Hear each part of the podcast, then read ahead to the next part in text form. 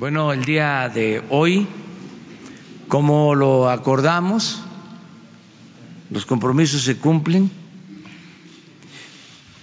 Vamos a informar sobre el estado que guarda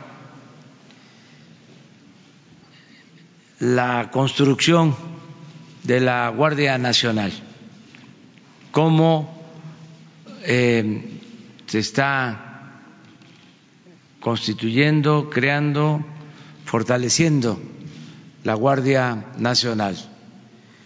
Y eh, con ese propósito vamos a darle la palabra al general Luis Rodríguez Bucio, que es el comandante de la Guardia Nacional, y me acompañan el general Luis Crescencio Sandoval, secretario de la Defensa, el almirante Rafael Ojeda Durán, secretario de Marina, y el doctor Alfonso Durazo Montaño, secretario de Seguridad y Protección Ciudadana.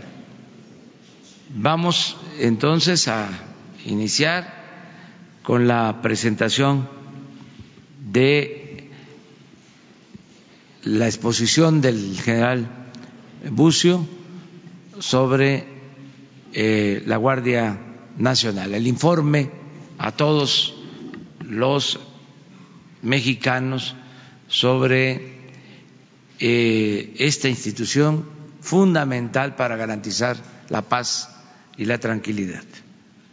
Adelante.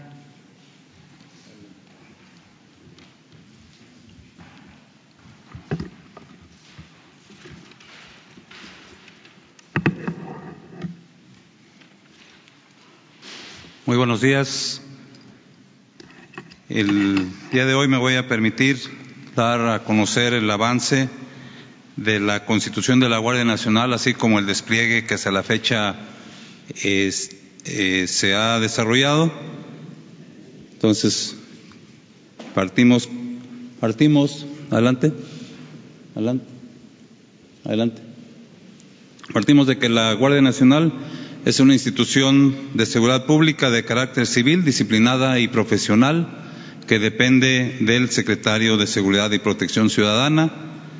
Fue creada mediante el decreto del 26 de marzo del 2019, el decreto en el que se adicionan y derogan diversas disposiciones de la Constitución Política de los Estados Unidos Mexicanos, en donde se establece que la Guardia Nacional va a ser creada, constituida por elementos de la Policía Militar, la Policía Naval y la Policía Federal. El 26 de mayo tuvimos la aprobación de todas las leyes que tienen que ver con la Guardia Nacional, así como el reglamento el día 29 de junio del presente año. ¿Sigue? Adelante, adelante. Bueno, actualmente la Guardia Nacional está constituida como vemos, por 35.232 elementos de la Policía Militar, 5.584 de la Policía Naval y del personal de Sedena que está en apoyo a la Guardia Nacional, es decir, personal que solamente hace funciones de Guardia Nacional, pero no, no va a pasar en algún momento a la Guardia Nacional. este apoyo es en tanto la Guardia Nacional logra tener sus propios efectivos para poder ir relevando después este personal de Sedena en apoyo a la Guardia Nacional, que es de, actualmente de 15.375 elementos. en el caso de la Policía Federal, que debe, que debe también o debería por ley pasar a la Guardia Nacional, tenemos de un efectivo de 35.436 que las fuerzas federales y gendarmería, que tienen un efectivo de casi 15 mil elementos, eh, por disposición del eh, disposiciones, eh, finalmente esta policía van a pasar de manera voluntaria a la Guardia Nacional. Actualmente tenemos 2.411 elementos de estas dos divisiones que se han manifestado como voluntarios a la Guardia Nacional. El resto de las divisiones de la Policía Federal, que son la antidroga, científica, todas las demás, eh, que constituyen más o menos un efectivo de más de 20 mil elementos, eh, está una ruta crítica para que a partir del mes de octubre progresivamente vayan pasando a la Guardia Nacional, pero también, igual que las dos divisiones de Fuerzas Federales y Gendarmería, será de manera voluntaria. De esta manera, actualmente tenemos 150 desplegados ya elementos de la Guardia Nacional en 150 coordinaciones regionales y constituidos por con 56.191 elementos que son integrantes o eran integrantes de la Policía Militar, la Policía Naval y, como dije, personal de Sedena que se encuentra en apoyo a la Guardia Nacional. Aquí aclaramos que este efectivo desplegado en, la, los estados, en las 150, 150, coordinaciones regionales, aparte de las funciones operativas, también se debe de considerar que son unidades eh, tipo batallón que deben realizar eh, sus actividades logísticas, operativas y que en determinado momento el efectivo de ese batallón pues se ve reducido por vacaciones, por cursos que está realizando el personal, por eh, personal que esté de vacaciones, de permiso. Entonces, siempre los efectivos que están eh, mencionados pues tendrán una reducción ya en cuanto al personal realmente operativo debido a las funciones que cada unidad debe de realizar. Además, eh, en el caso de la, para, la presentación, estamos considerando también el despliegue que tanto CEMAR como SEDENA tienen en cada una de las entidades. Aquí vemos 13.461 integrantes de, de CEMAR y 123 mil, más de 123 mil de Sedena que están desplegados en cada una de las entidades federativas en actividades propias de su eh, de sus responsabilidades y funciones. Adelante. En cuanto al reclutamiento, adelante. El, eh, para el presente año el, el eh, estimado de, o la meta para, eh, de, de, reclutamiento para la Guardia Nacional es de 21.170. Este reclutamiento lo lleva a cabo tanto Sedena como Semar y como vemos ahí, de, ese, de esa meta tenemos actualmente captados ya 14.606 tanto, tanto, ahí está eh, la cantidad de hombres y mujeres que se han manifestado voluntarios para integrarse a la Guardia Nacional, seis jóvenes que quieren integrarse a esta nueva fuerza. Adelante. A todo el personal que desea pasar a la Guardia Nacional se le ha hecho y se le ha aplicado un examen médico y físico. Están ahí los efectivos a los cuales se le ha aplicado de las tres fuerzas de la Policía Federal, 11.540 de ellos, el examen, el examen físico lo realizaron 10.700, lo han realizado 10.739 y no lo han aprobado 801. El examen médico lo han realizado 7.067 y no lo han aprobado 4.773. En el caso de Sedena vemos como el examen físico de 3.684 lo, no lo aprobaron 127, el médico de 3.448 no lo aprobaron 363. Igual las cantidades que se ve de SEMAR, los no, que no aprobaron el examen eh, físico 11 y 43 el examen médico. Aquí podemos ver también las principales las principales enfermedades por las cuales no se ha aprobado, no han aprobado el examen médico, que son obesidad, diabetes, problemas vasculares, tatuajes y algunos otros padecimientos. ¿Qué sigue? También se está realizando al personal que se eh, como un requisito para pasar a la Guardia Nacional el examen de control y confianza. En este caso solamente se le va a realizar al personal de Sedena y de Semar, dado que el Consejo Nacional de Seguridad Pública eh, consideró prorrogar por un año más la vigencia de las evaluaciones al personal de la Policía Federal. Entonces, tenemos el avance que se, que se ve en la gráfica de 5.456 y nos restan todavía 35.360. Este examen es un poco más tardado. Diariamente lo realiza un promedio de 180 integrantes que desean pasar a la Guardia Nacional. ¿Qué sigue, por favor?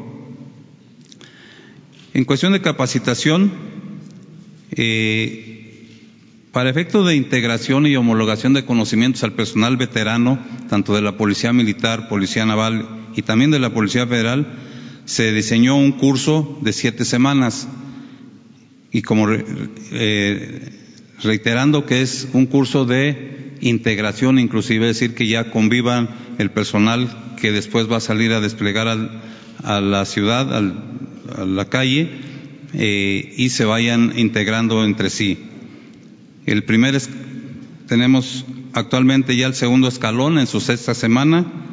Este curso tiene una carga horaria de 385 horas. El primer escalón, que terminó el 29 de junio, tuvo un efectivo de 3.677 elementos. Este curso, en este caso el segundo escalón, termina el próximo 16 de agosto, con las materias que se observan en la gráfica. Adelante. Personal, para personal de nuevo ingreso ya tenemos también un escalón. Eh, el primer escalón de este curso lo constituyen 2.414 integrantes, es decir, personal que eh, este es el nuevo personal que sí ya se integra directamente a la Guardia Nacional. El curso de cinco meses está desde el 8 de julio y terminará el, el 6 de diciembre con una carga horaria de casi, una carga de horas de clases de casi mil, mil horas, 972 para ser exactos. Y, al igual que el otro, el, curso para veteranos, eh, estas son las, las materias en las cuales pues observamos derechos humanos sobre todo. Eh, tenemos también atención a víctimas del delito, y todas las materias que se, que se perspectiva de género, cultura de la legalidad, son las, materias sobre las cuales se está instruyendo a los nuevos integrantes de la Guardia Nacional. ¿Qué sigue? En capacitación, eh, sobre todo para instructores, dado que el, tema de instructores es un, un elemento importante, eh, tenemos actualmente en el, en Apodaca, Nuevo León, un segundo curso de capacitación para formación policial para instructores. Este curso es de tres meses y lo estamos eh, dando con el apoyo de la Universidad de Ciencias de la Seguridad del Estado de Nuevo León. En el primer, en el primer escalón de este curso se graduaron 201 y actualmente se encuentran 194 integrantes para ser instructores de los eh, elementos de la Guardia Nacional. También hay otro curso de instructor evaluador que se realiza aquí en Constituyentes. Eh, tenemos actualmente 231 integrantes de la Guardia Nacional en este curso de nueve semanas. Adelante. En el área de profesionalización y con objeto de ir formando los nuevos cuadros de la Guardia Nacional, tenemos considerado el inicio de, a partir del primero de septiembre, de cursos para formación de oficiales con licenciatura en seguridad pública en el Heroico Colegio Militar. Este es un curso de cuatro años y tenemos considerado que este año ingresen 600 jóvenes mexicanos que el grado de estudios mínimo que se pide es preparatoria. Este mismo año, para el curso de oficiales con especialidad en seguridad pública, que dura un año, tenemos considerado el ingreso de 80 sargentos primeros de las armas y servicios de la Policía Militar. En, para en la Escuela Militar de Sargentos, también con fecha primero de enero, tenemos considerado el ingreso de 70 sargentos segundos de las armas y servicios de Policía Militar para, después de seis meses, se eh, eh, gradúen como sargentos primeros con especialidad en seguridad pública. Y también en esa misma escuela de sargentos, Escuela Militar de Sargentos que se encuentra en la ciudad de Puebla, eh, tenemos previsto el ingreso de 480 cabos de armas y servicios de la Policía Militar para que después de seis meses se egresen como sargentos segundos con especialidad en seguridad pública. Adelante. Ya eh, hablando del despliegue, del total que actualmente ya está en, eh, como Guardia Nacional o personal de la, de la Sedena en apoyo a la Guardia Nacional, tenemos desplegados 56.191 elementos con los eh, en cada uno de los estados, como se muestra en la gráfica y como voy a presentar enseguida. Adelante. Este es más, es más o menos cómo está el despliegue en cada uno de los estados. Si observamos al centro del, del país y sur-sureste, se encuentra la mayor cantidad de coordinaciones regionales. Es decir, coordinaciones regionales son los espacios geográficos en los cuales opera una unidad de la Guardia Nacional para resolver los problemas de seguridad pública que se presenten en ese espacio del territorio nacional. Adelante.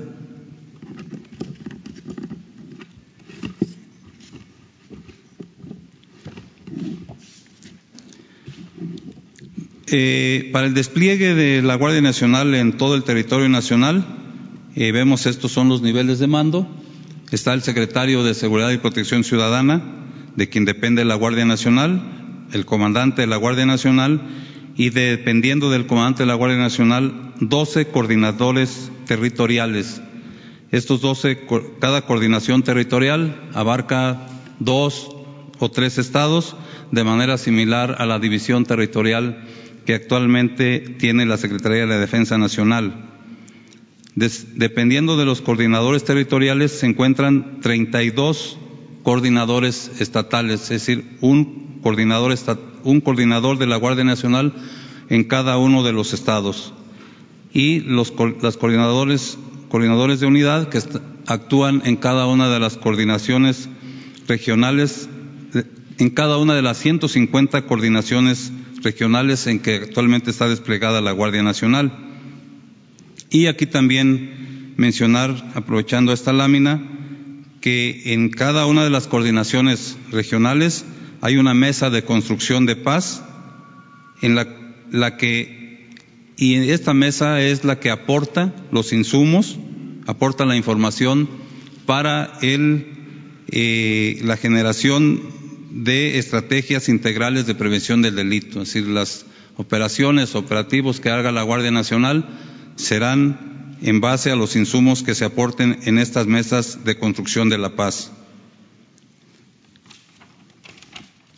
¿Qué sigue? ¿Qué sigue? ¿Esta ya la vimos? También adelante. Adelante.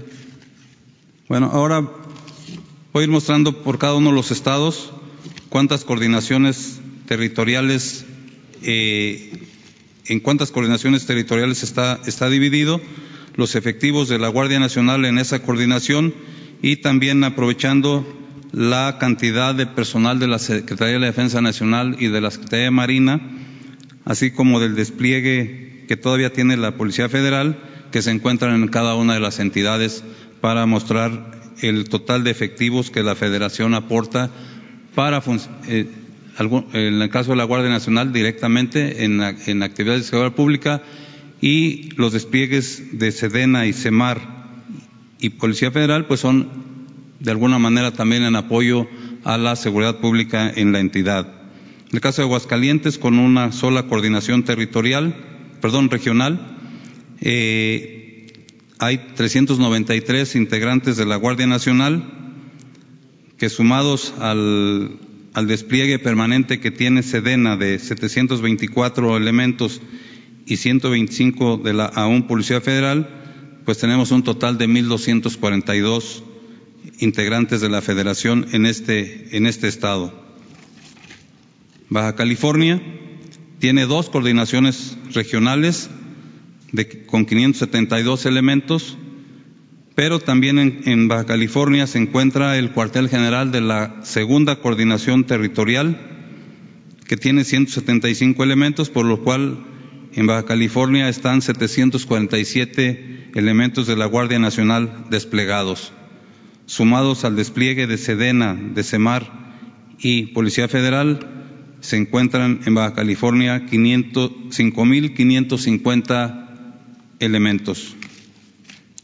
California Sur tiene dos coordinaciones regionales con 433 elementos de la Guardia Nacional, sumados al despliegue permanente de Sedena y de Semar y de Policía Federal, 3.885 elementos. En Campeche tiene una coordinación regional con 479 elementos de la Guardia Nacional que sumados al despliegue permanente de Sedena, de Semar y Policía Federal hace un total de 2.600 elementos. Chiapas.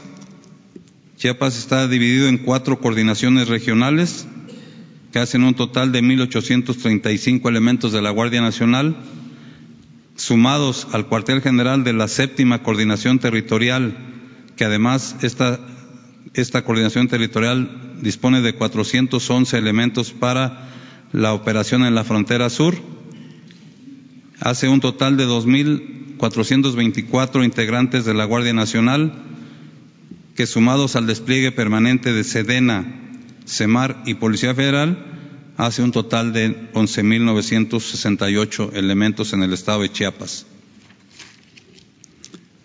El estado de Chihuahua tiene cuatro coordinaciones regionales con 1.589 integrantes de la Guardia Nacional, sumados al despliegue de Sedena y de la Policía Federal, hacen un total de 7.279 elementos.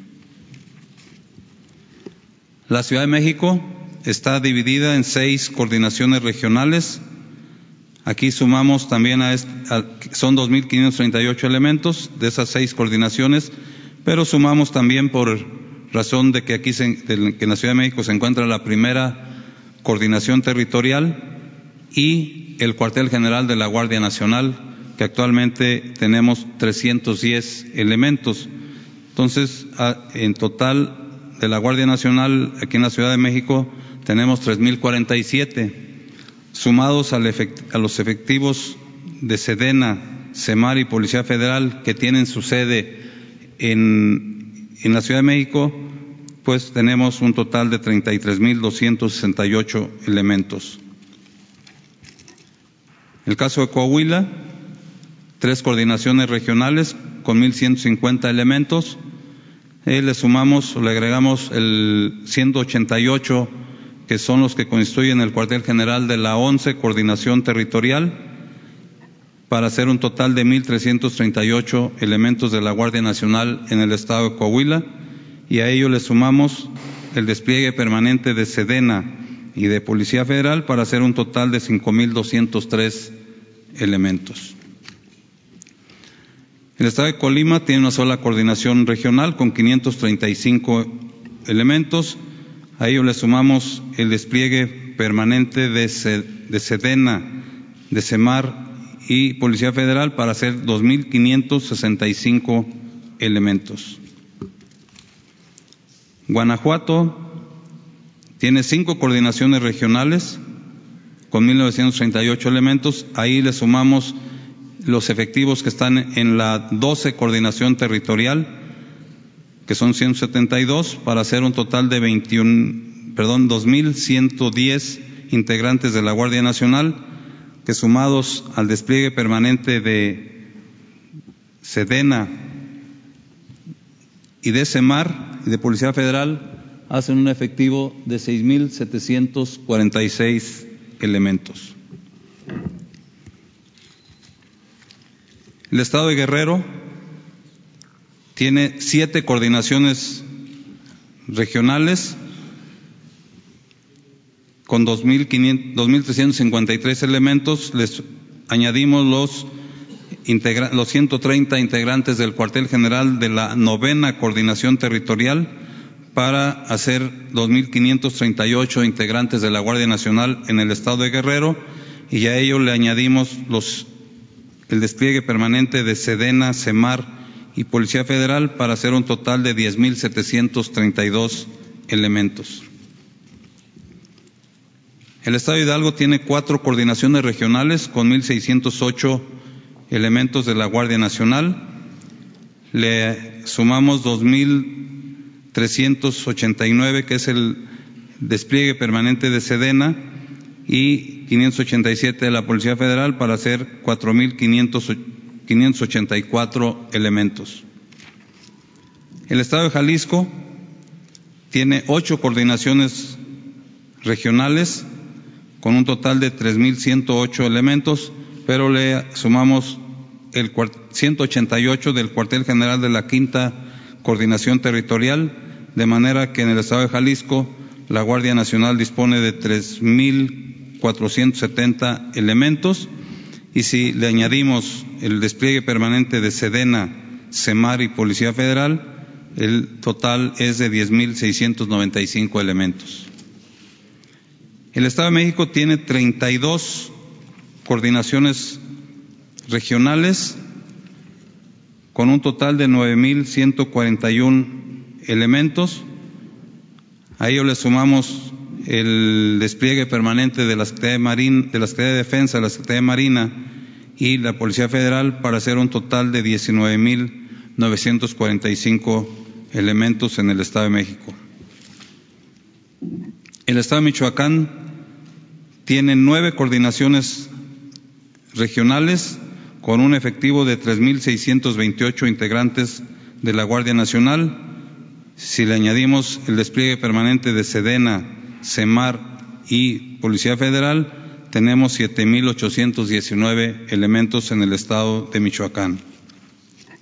El estado de Morelos tiene tres coordinaciones regionales con 791 integrantes de la Guardia Nacional si le añadimos el despliegue permanente de Sedena y Policía Federal, en el estado de Morelos tenemos 3.592 elementos.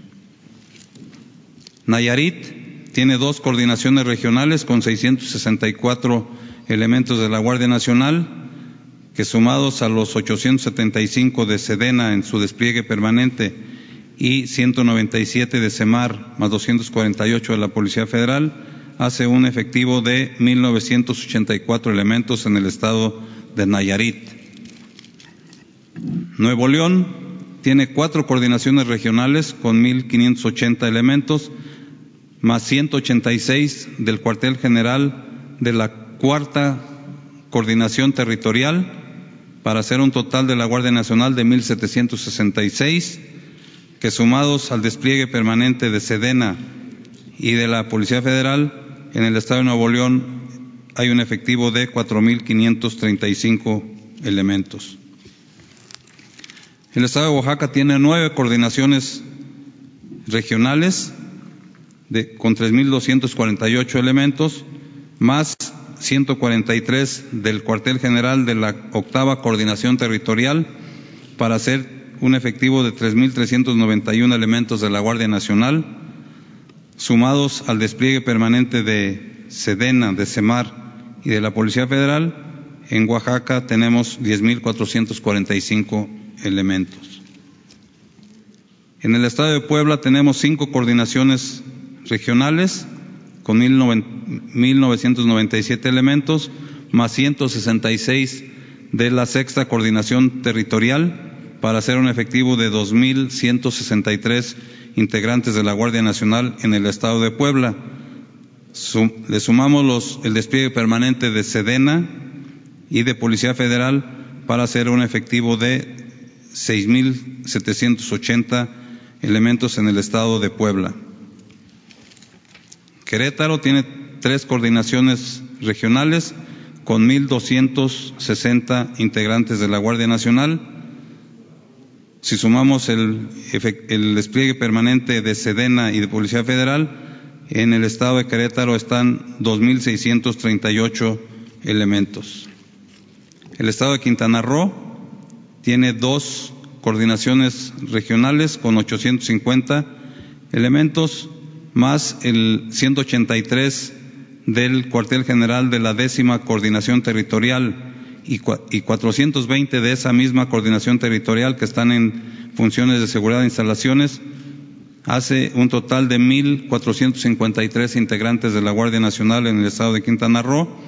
A ello le sumamos el despliegue permanente de Sedena, de Semar y Policía Federal para hacer un total de 3.205. San Luis Potosí tiene tres coordinaciones regionales con un efectivo de 874 integrantes de la Guardia Nacional. A ello le añadimos los 808 del despliegue permanente de Sedena y 434 de la Policía Federal para un efectivo de 2.116. El Estado de Sinaloa tiene tres coordinaciones regionales con 760 elementos, más 181 de la tercer, del cuartel general de la tercera coordinación territorial, de manera que de la Guardia Nacional en Sinaloa están 941 elementos, a los cuales añadimos el despliegue permanente de Sedena, de Semar y Policía Federal para hacer un total de 8.709. Sonora tiene cuatro coordinaciones regionales con un total de 1.186 integrantes de la Guardia Nacional. Le añadimos el despliegue permanente de Sedena, Semar y Policía Federal para hacer un total de 6.401 elementos en el estado de Sonora. Tabasco tiene tres coordinaciones regionales con 1.116 integrantes de la Guardia Nacional. A ello le sumamos el despliegue permanente de, de Sedena, Semar y Policía Federal para hacer un total de 5.581 elementos en el estado de Tabasco. Tamaulipas tiene cuatro coordinaciones regionales con un total de 1.215 elementos de la Guardia Nacional. Le sumamos el despliegue permanente de Sedena, Semar y Policía Federal para hacer un total de 8.334 elementos en el estado de Tamaulipas.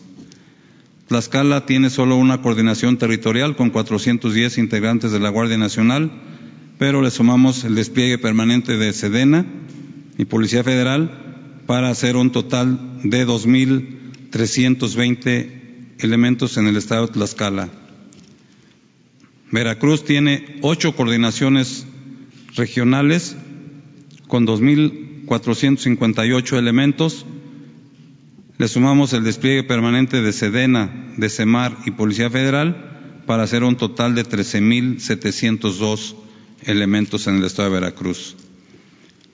Y el estado de Yucatán tiene dos coordinaciones regionales con 673 integrantes de la Guardia Nacional. Sumado a ello están 2.657 efectivos de Sedena en su despliegue permanente, 238 de Semar y 130 de Policía Federal para hacer un total de 3.698 elementos en el estado de Yucatán.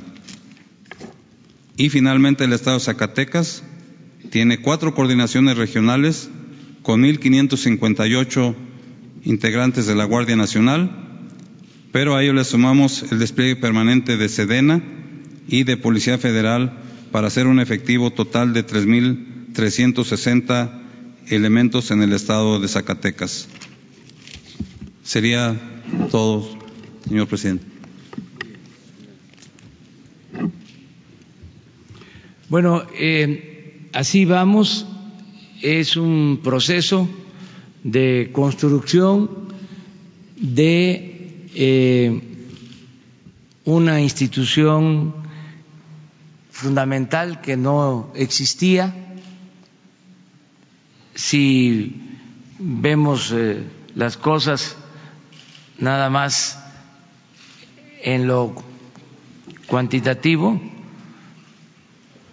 se contaba, repito, con diez mil elementos efectivos de la Policía Federal.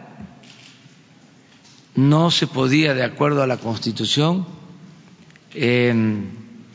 contar con el apoyo del Ejército, de la Marina, para tareas de seguridad pública. Entonces, en lo que correspondía al gobierno federal, no había eh, un servicio de protección a los ciudadanos. Había indefensión, porque con diez mil elementos de la Policía Federal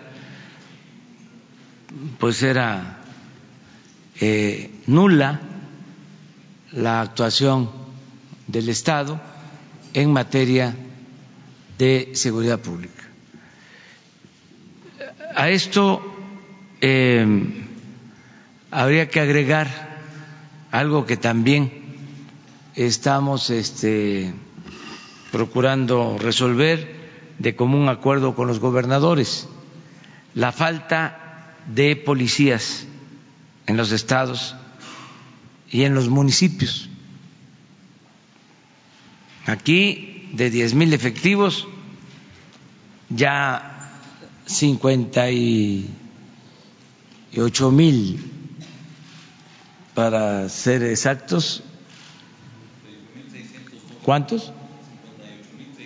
Cincuenta y ocho mil seiscientos dos más el apoyo de la Secretaría de Defensa y de la Secretaría de Marín como complemento. Están apadrinando a la Guardia Nacional, este, acompañándola en su fortalecimiento la Secretaría de la Defensa y la Secretaría de Marina. Son 58 mil elementos para iniciar de la Guardia Nacional, más eh, alrededor de 100 mil elementos, tanto de la Secretaría de Defensa como de Marín. Estamos hablando de un incremento considerable de 10 mil efectivos a 150 mil para la seguridad en lo federal. Y queremos que eh, se incremente también el número de policías en los estados, porque se abandonó también la seguridad en los estados. A ver si no tenemos un cuadro que les queremos mostrar de cuántos policías hay en los estados y el déficit o el faltante que tenemos en los estados. Todo esto lo estamos haciendo eh, de común acuerdo con los gobiernos estatales, eh, porque queremos fortalecer la acción federal, pero también hacer lo propio en los estados. A ver si se puede ampliar. Miren, solo en tres estados hay más policías de los recomendables de la media, que sería el Distrito Federal, a ver si está acá a la izquierda, más, ahí, sí, es 47 por ciento. Baje. Eh, aquí está, creo que es Querétaro, Quintana Roo.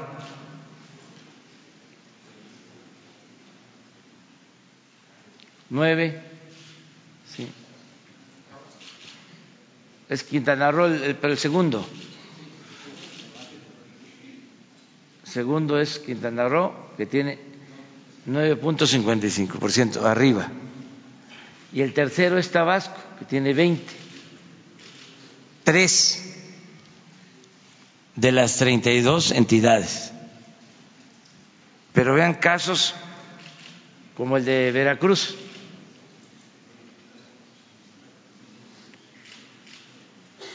Sesenta y uno por ciento menos A ver si podemos, nada más para ver en el caso de Veracruz, el número de, efectivos, de estatales.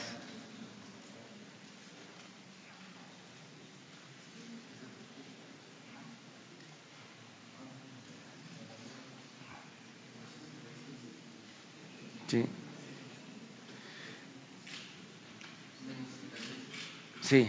Ah, ese es menos 66. ¿Y en total cuántos eh, es, creo que las columnas de en medio? Tiene municipal y tiene este estatal. Ahí está, estatal. Bájela. Para ver si podemos.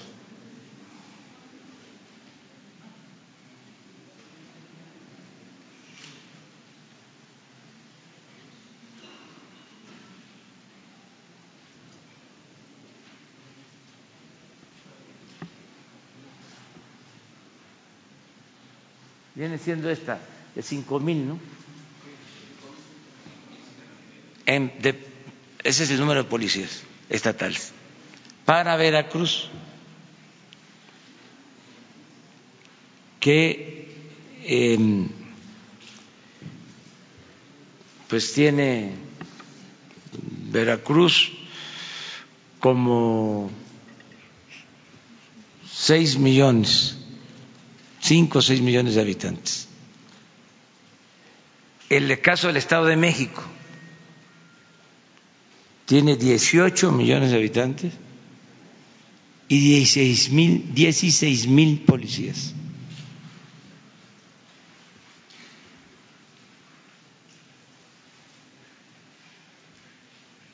Entonces, queremos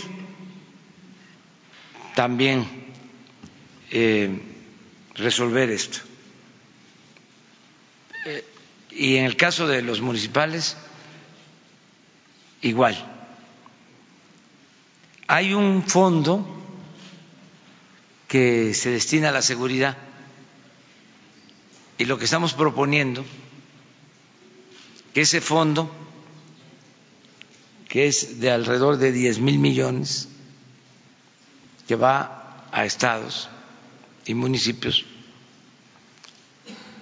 se ocupe de la contratación de más elementos y que nos pongamos de acuerdo para que la Secretaría de la Defensa y la Secretaría de Marina nos ayuden en la formación de nuevos elementos.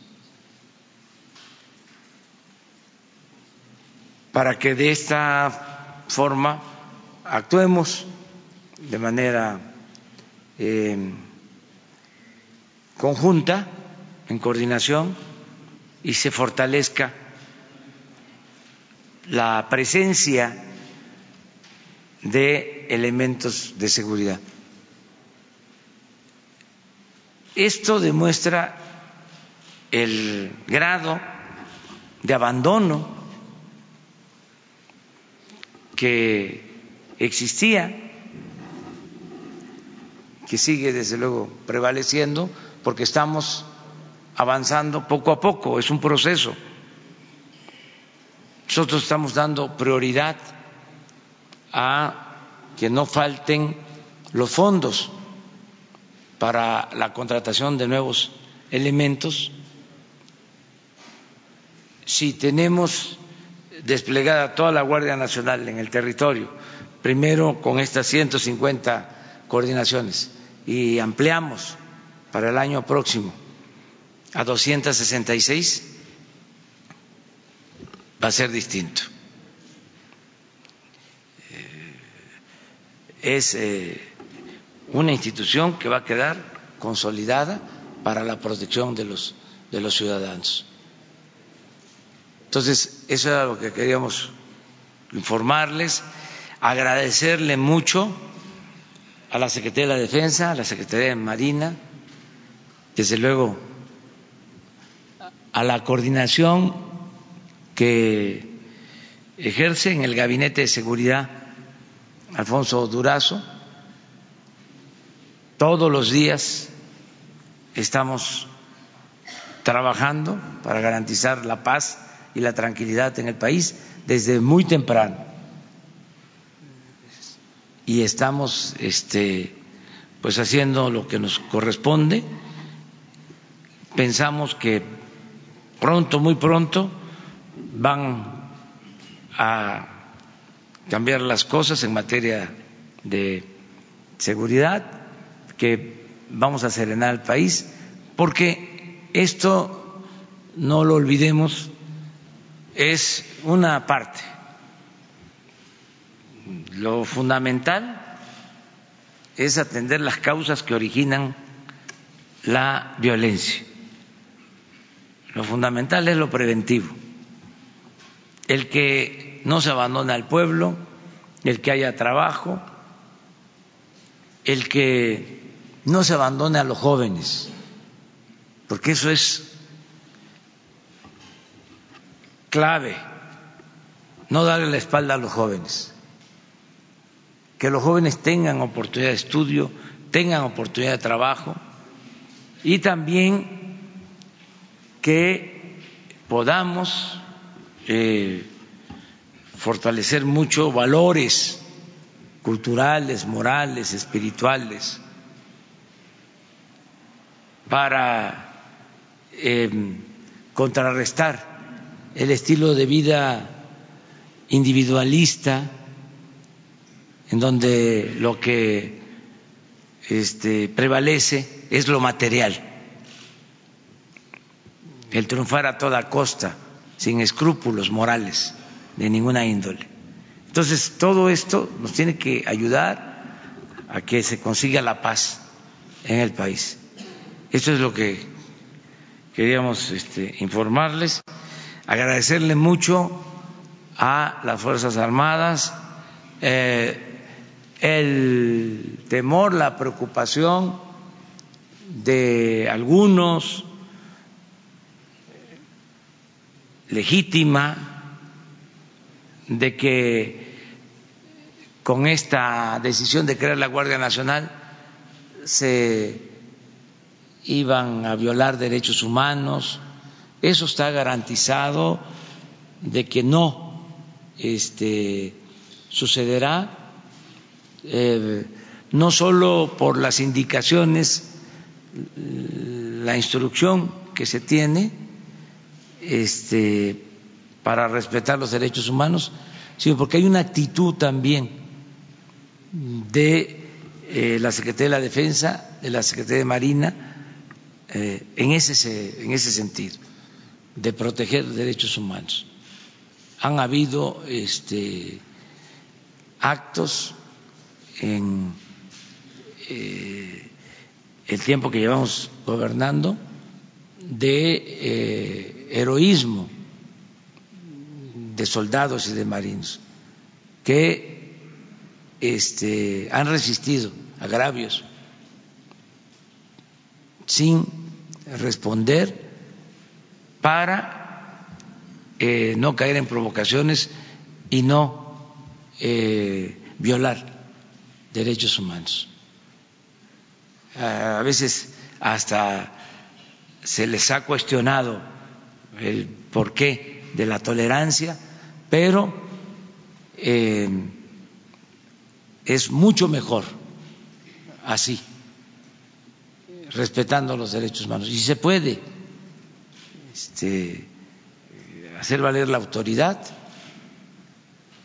y no apostar siempre y por todo al uso de la fuerza. Eh, esa es una tarea. Los cursos de capacitación, de formación, son muy estrictos e incluyen la defensa de los derechos humanos.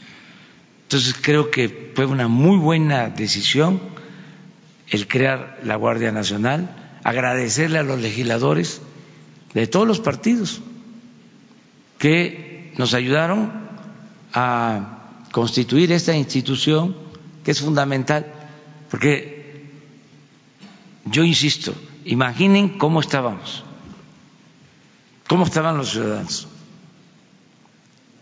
este, quién protegía a los ciudadanos si no habían elementos para la seguridad pública.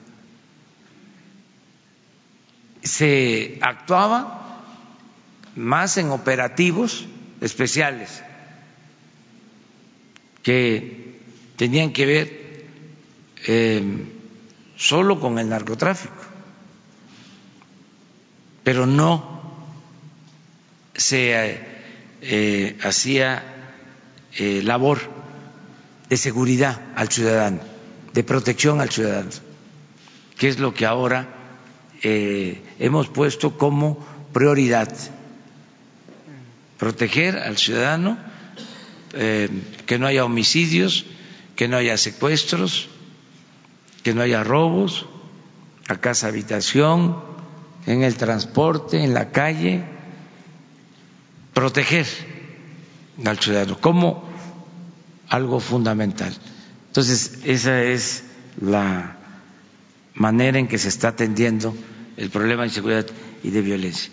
El día de ayer quedamos pendientes este, iban a preguntar tres, aquí están los nombres, van a preguntar ahora, pero sería bueno si tienen algo sobre el tema. Sí, entonces vamos contigo, empezamos sobre el tema.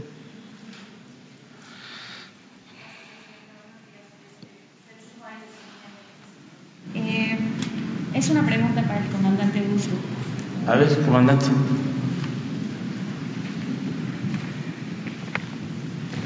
Gracias. Celsin Juárez de Sinlínea MX. Eh, en marzo que comenzaron em, formalmente operaciones la Guardia Nacional, yo le preguntaba al presidente si existía un protocolo en especial para combatir eh, los feminicidios. El presidente en esa ocasión me mencionó que sí y, bueno, posteriormente hubo la presentación de esta iniciativa Spotlight y le pregunté a la doctora Nadine Gasma, presidenta de LIN Mujeres, sobre este protocolo. Y también eh, me respondió que, que, sí, que de hecho había eh, pues un mecanismo, eh, todo un, pues sí, una operación justo para tanto detener si se, recibía algún reporte de alguna mujer cometiendo un delito, desde cómo elementos de la Guardia Nacional tenían que detener a una mujer y también si alguna mujer eh, eh, se acercaba a un elemento de la Guardia Nacional, si sentía peligro. Yo le pregunto a usted, ¿nos podría detallar más este protocolo? ¿Qué garantías hay de que una mujer pueda acercarse a un elemento de la Guardia Nacional sin correr riesgo? Esto lo pregunto porque apenas aquí en la Ciudad de México eh, elementos de la policía pues violaron a, una adolescente.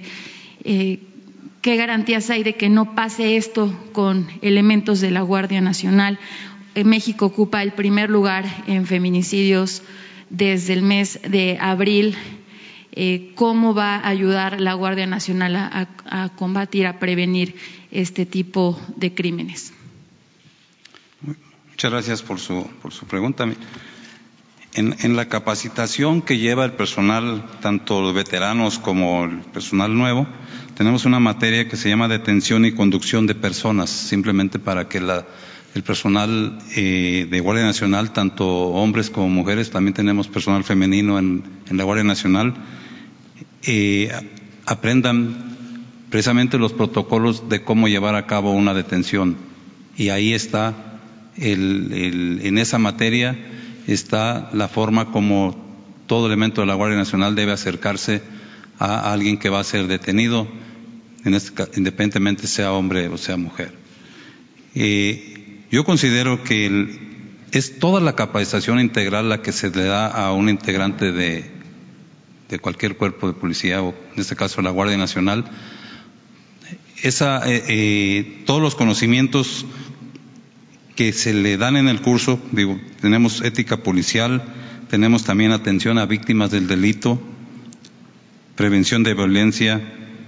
Es decir, toda la, currícula es precisamente para que actúen de acuerdo a protocolos, actúen de acuerdo a lo que la circunstancia eh, les eh, exige. creemos que lo hemos manifestado varias veces, no es que haya policías malos, quizás lo que hay es policías mal, mal preparados. En el caso de la Guardia Nacional, queremos que todo el personal sepa cómo reaccionar ante la situación que se le presente y, ahí está incluido si hay una denuncia de una mujer o si hay que atender en el caso algún evento en el que se vea involucrada una mujer. ¿Ya se han atendido casos así en lo que lleva de operación la Guardia Nacional? Eh, no tendría ahorita, no tengo el, dato de, que se haya atendido eh, un caso de, una mujer. Eh, sin embargo, bueno, hay, hay patrullajes ya en las calles, tanto en en uniforme de campo como uniforme de proximidad, en actividades de proximidad, y el personal de Guardia Nacional se acerca a los eh, habitantes del lugar para escuchar precisamente sus eh, inquietudes, sus quejas o incluso denuncias. es lo que tenemos. Gracias. Estos exámenes de confianza que se les aplica al principio que ahorita nos, eh, nos expuso, eh, ¿cada cuándo se, van a estar realizando o solamente es en una ocasión? Em, exámenes también médicos, antidoping, a los elementos de la Guardia Nacional, ¿cada cuándo se van a estar realizando? Bueno, el examen de control de confianza es, cada, cada año. En este caso fue la Policía Federal a la que se le exentó, pero todo el personal debe de pasar un examen de control de confianza para precisamente tener eh, claro el perfil psicológico de cada uno de los elementos de la Guardia Nacional y los exámenes médicos y físicos pues nos dan eh, un, eh, una idea de la capacidad física y de su salud de cada uno de los integrantes para desempeñar sus funciones. Es decir, queremos elementos sanos y elementos con una condición física no para competir en Olimpiadas, pero sí para que atiendan eh, desde el punto de vista físico, pues todas las eh, tengan eh, para que tengan la capacidad física de atender todas las situaciones que se les presenten.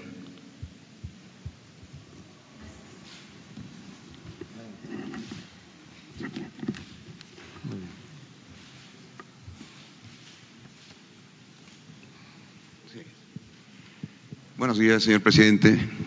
Buenos días, señores secretarios, general Lucio. Este, quisiera formularle dos preguntas, una sobre el tema y una para después, si me lo permite. Eh, quisiera preguntarle, ayer usted nos decía eh, que el, grado de contaminación, el grado de infiltración, por ejemplo, en las aduanas, era muy grave, ¿no? Que el crimen organizado estaba eh, ya ahí.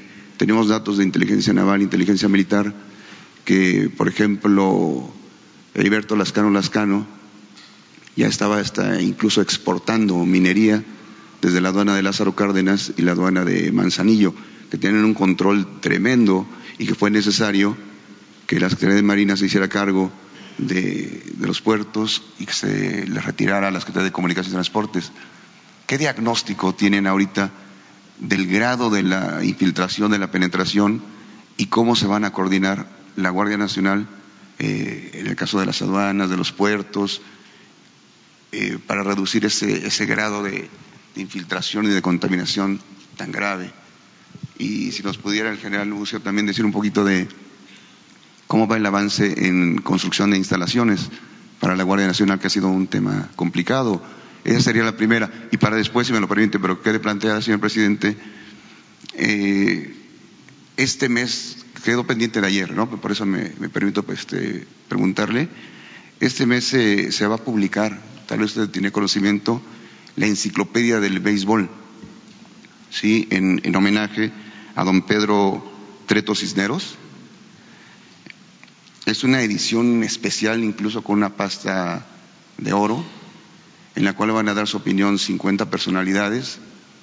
Se han publicado 55 mil ejemplares desde 1992 la pregunta es si usted va a participar en esta, en esta obra con una opinión pronunciándose a favor del béisbol. Es un proyecto que, que ya está en puerta, ¿no? Y que tal vez usted tiene conocimiento de eso. Gracias, señor presidente. Gracias, pues señor secretario. Contesto eso para que si me vieron, su hijo de Treto Cisneros me entrevistó eh, el pasado fin de semana en Ramos Arispe, el domingo, antier, y me llevó eh, el ejemplar. Em, em, ya para em, meterlo a, imprenta y me pidió que yo escribiera algo, una introducción al libro.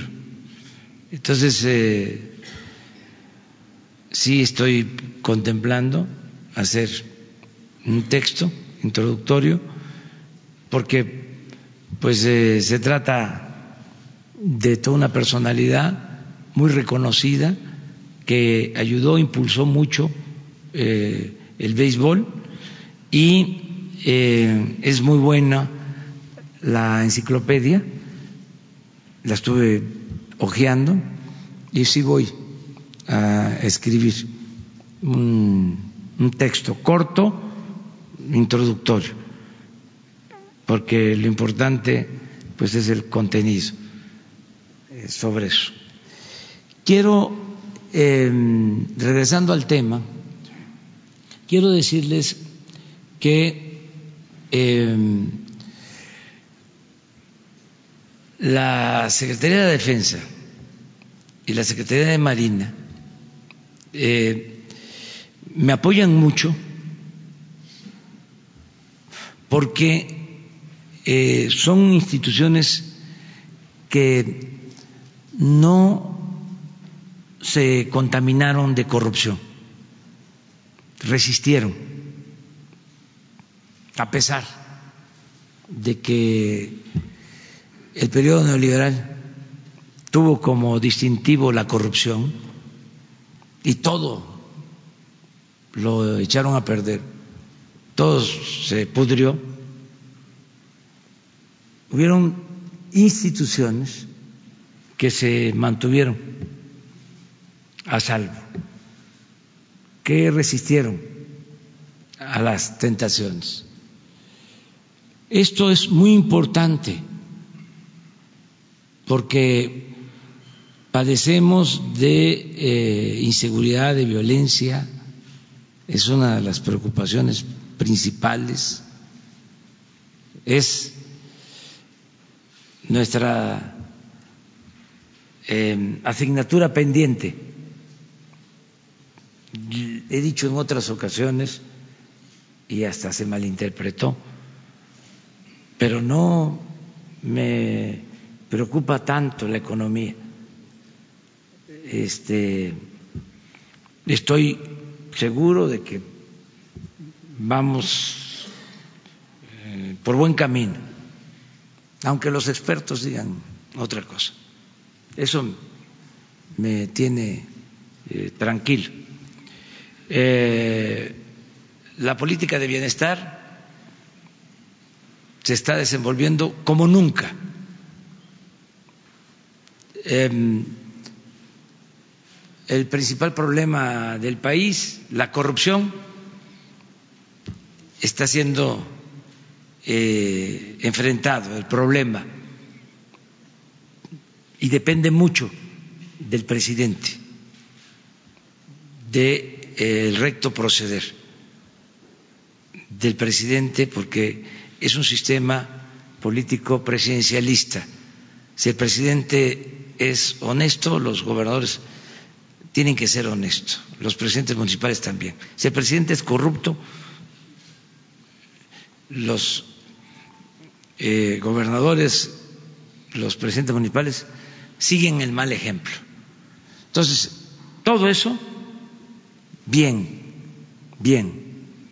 Eh, pero ante el problema de la inseguridad, de la violencia, afortunadamente se tenía estas instituciones limpias, eh, que de manera inexplicable no se usaban para garantizar la seguridad de la gente, porque sí nos importa la defensa nacional, la seguridad del Estado, la seguridad interior, pero lo que hemos padecido los mexicanos en los últimos tiempos ha sido por la falta de seguridad pública y no podían estas instituciones participar, estaban eh, limitadas. Por eso celebro que se haya llevado a cabo la reforma constitucional para la creación de la Guardia, lo que permite contar con el apoyo de estas dos instituciones y que eh, se tenga la confianza de que son instituciones eh, limpias, en donde no hay eh, predominio de corrupción, eh, no hay este, escándalos de, de corrupción en Marina, en la defensa. Si tenemos problemas de que un puerto de aduanas está tomado, pues este, ¿a quién le pido apoyo? Al secretario de, de Marina. Y me estoy eh, apoyando en esa institución. Es a ver, vamos a poner orden en esta aduana el, para mejorar la situación en aduanas, le pedí al almirante que eh, se propusiera para la operación en aduanas a un oficial de la Secretaría de Marina. Lo mismo en el caso de la defensa. Eh, imagínense el apoyo que ha significado la Secretaría de la Defensa en el combate al robo de combustible. Lo primero que hicimos fue este, pedirle al general secretario que nos recomendara al responsable de la seguridad en Pemex. y a partir de ahí a limpiar de corrupción. Entonces, sí son instituciones fundamentales. Eh, no puedo decir lo mismo de otras que no resistieron, este, por ejemplo, eh, la corrupción que había en Pemex, la corrupción que había en la Comisión Federal de Electricidad, la entrega de contratos eh, por consigna y eh, por sobornos, todo lo que pasó en la Secretaría de Comunicaciones, contratos de obras, concesiones. Bueno, en la Secretaría de Salud, ¿cuántos hospitales contratados que quedaron inconclusos? En Conagua,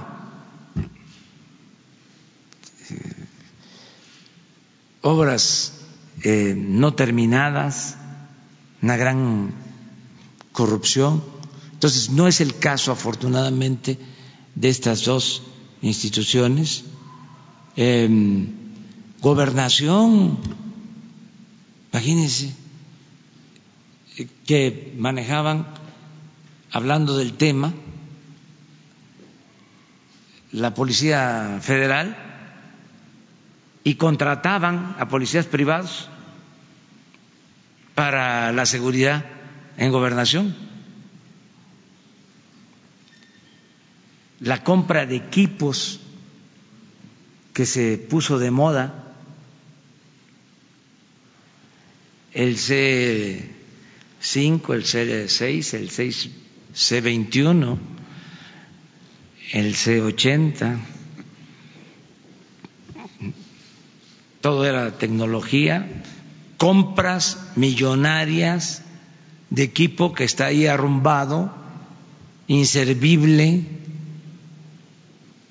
gente que ni siquiera tenía conocimiento en este eh, el manejo de estos equipos y de repente se convertían en proveedores.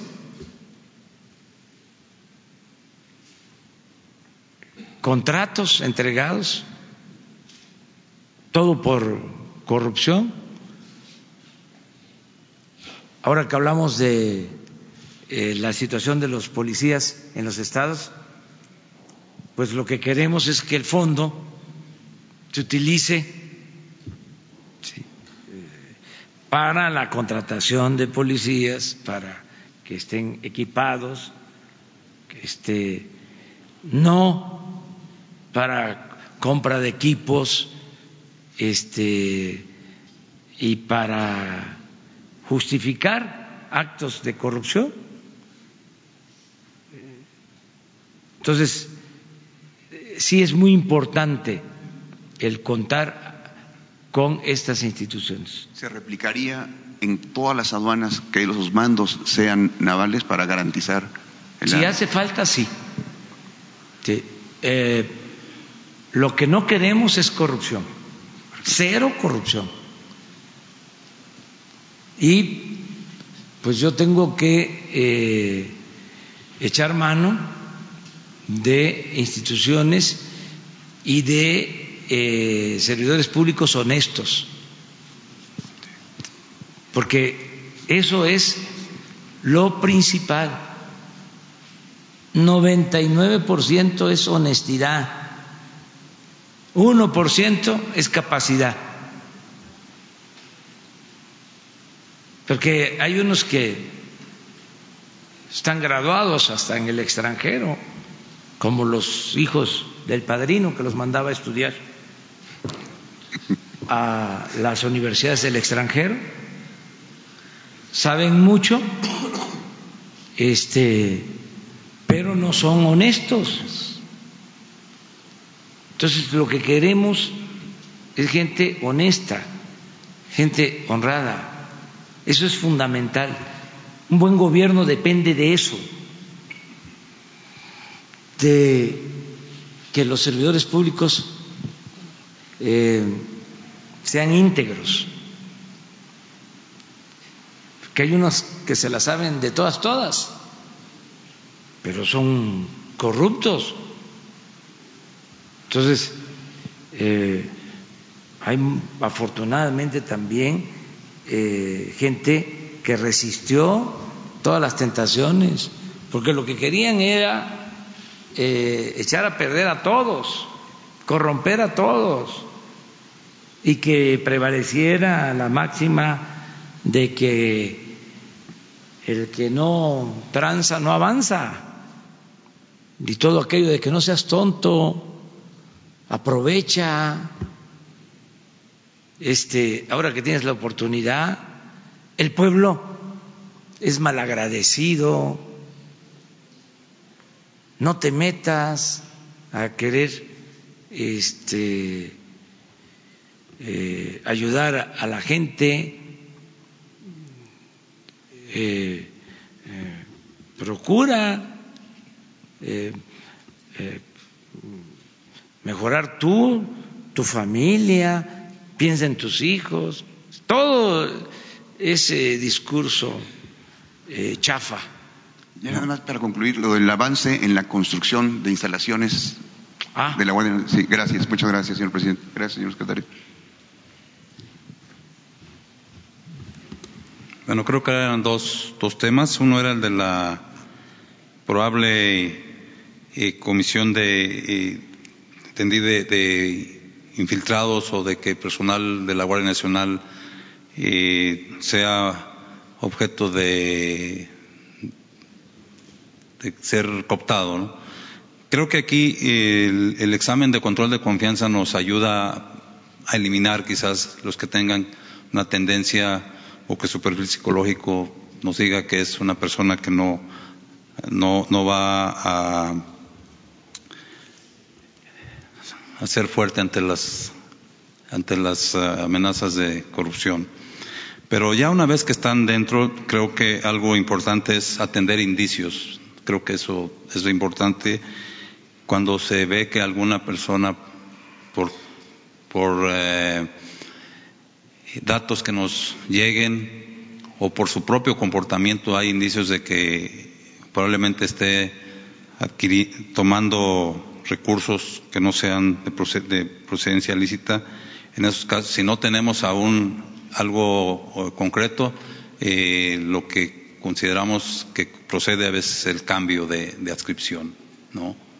Eh, simplemente si hay algún indicio. En el caso de que, se, de que ya se tenga el, eh, confirmado un caso de, de ese tipo, pues hay, hay, que atenderlo y no, no obviarlo, no soslayarlo, al contrario, hay que, hay que atenderlo con las consecuencias legales para el que eh, cometa estos, este ilícito. Pero algo bien importante también para nosotros es la supervisión constante. Los mandos entendemos que es parte de nuestra función estar viendo siempre no solamente la parte operativa de cómo están cumpliendo el, su función todos los elementos de la Guardia Nacional, sino también ver cómo se están comportando.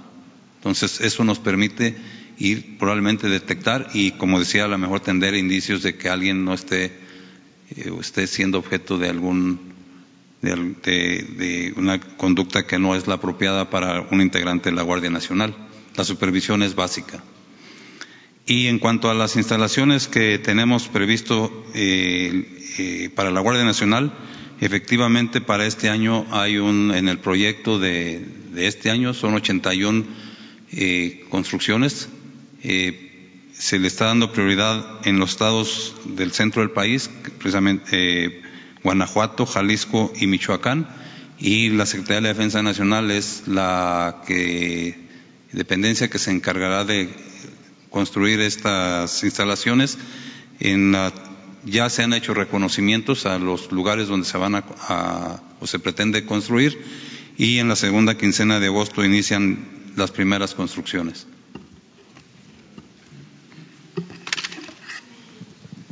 Bueno, a ver, Janet.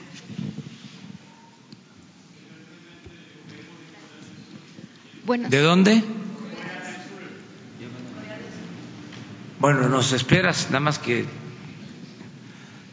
Buenos días, presidente. Primero quisiera preguntarle sobre el caso de Rosario Robles. Fue ya vinculada a proceso hace unas horas y el juez eh, recomienda, debido a las declaraciones que dio en este proceso, que se, se, presenten las mismas denuncias en contra del expresidente Enrique Peña Nieto e incluso de José Antonio Mit. Hace unos días usted decía que por el momento no tenía ningún, eh, ninguna investigación abierta, ninguna denuncia directamente en contra del expresidente. Saber si ya tiene nuevos indicios ahora que ha avanzado este proceso y qué opina de que ya fue vinculada eh, a proceso e incluso ya llegó al, al penal en donde estará recluida.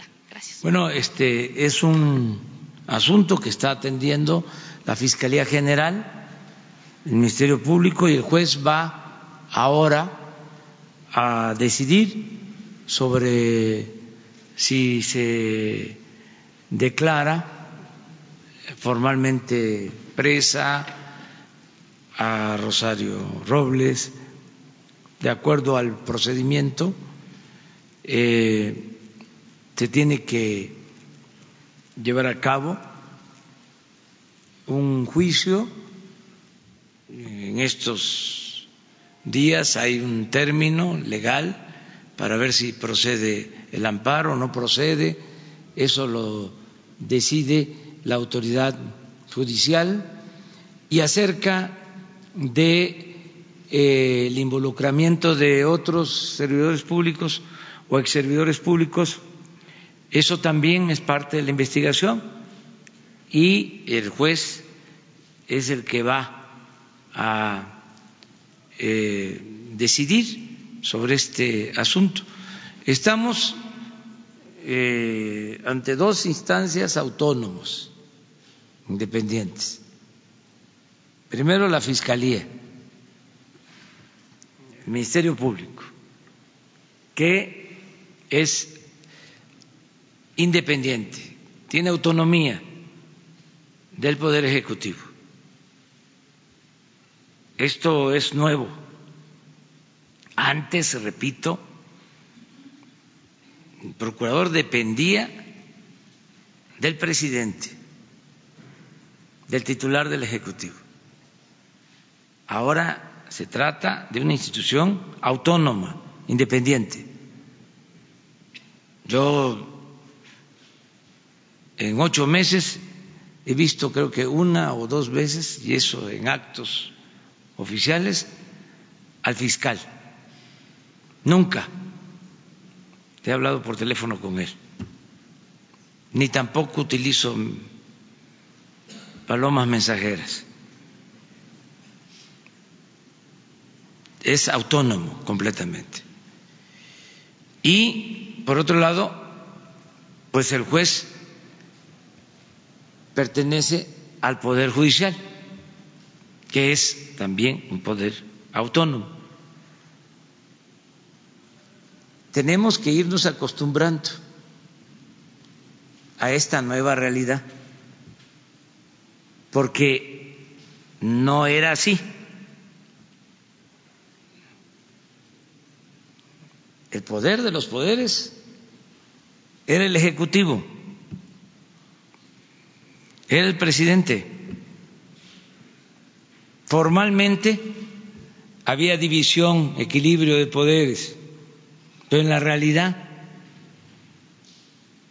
tanto el poder legislativo como el poder judicial estaban subordinados y dependiendo de manera directa la Procuraduría. Ahora ya no es así. Entonces hay que esperar a que se desahoguen estos casos. Es que ya fue vinculada a proceso, presidente, hace un par de horas.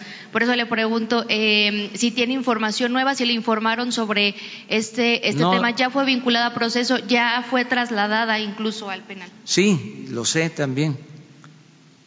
Pero el, eh, el, el proceso está abierto, o sea, hay términos legales y el juez va a resolver en definitiva y va a este, decidir si existen implicados, si hay que llamar a declarar a otras este, personas, pero no es un asunto nuestro.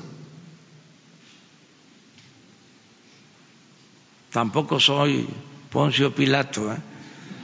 Pero usted eh, está enfocado en el combate a la corrupción. ¿Este sería un logro para su administración, presidente? Yo creo que es un logro el que no haya impunidad,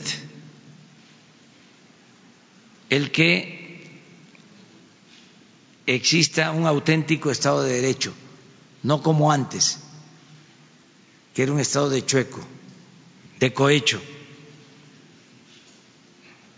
Y en una segunda pregunta, presidente, ayer en Milenio dimos a conocer que algunos delegados federales están reportando actos de corrupción por parte de algunas empresas que están inscritas en el programa Jóvenes Construyendo el Futuro. Saber qué información tiene usted sobre este tema, cómo afecta al avance del programa y qué va a pasar con estas empresas si se tiene pensado presentar algunas denuncias, están intentando eh, pues quitarle parte de los recursos a los jóvenes, en algunos casos a cambio de que no vayan a capacitación y en otros casos, pues incluso se han creado empresas fantasma para poder quedarse con, con el dinero. Yo no tengo esa información y este hay que informar con objetividad para no manchar. Lo confirma la secretaria del Trabajo ayer, presidente. Puede ser, pero este una golondrina no hace verano puede ser un caso aislado. El Dice que son 300 empresas, la Secretaría del Trabajo. Habría que verlo. Este, eh, y que informen bien y eh, no eh, manchar el programa, que es muy bueno, me llena de orgullo el poder decir que hay 900 mil jóvenes trabajando, eh, que antes lo único que pasaba era que les llamaban ninis, nada más los etiquetaron llamándoles ninis, que ni estudian ni trabajan y nunca hicieron nada por ellos. Entonces, por eso hay que ver las cosas este, con objetividad eh, y con mucho profesionalismo, porque hay también a quienes no les gusta el programa, aunque parece increíble. Hay quienes este, cuestionan desde el principio. Allá en Monterrey, recuerdo que sacaron un video,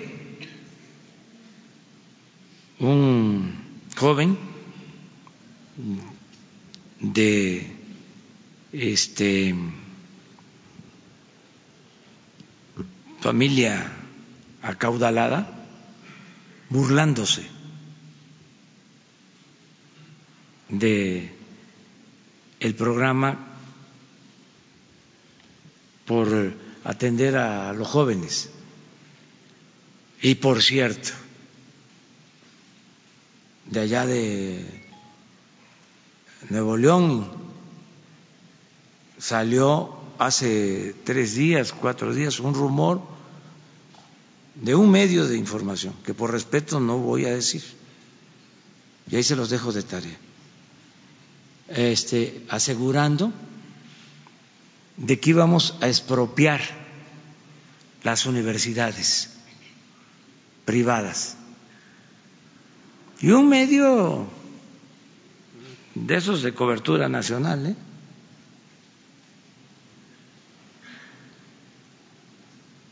no lo menciono aquí porque este no fue el reforma, ¿eh? pero sí es de, es de, de Monterrey. Este, Entonces, lo que hablábamos ayer, ¿no? Más apego a la verdad, este, no eh, la calumnia. ¿Cómo es que se llama ahora la calumnia? Lo que sale en las redes. Eso. ¿Usted entonces descarta que existan este tipo de irregularidades y no tiene ningún informe de empresas, presidente? Sí, pueden, pueden este, darse, pero eh, es eh, la excepción, no la regla. Gracias.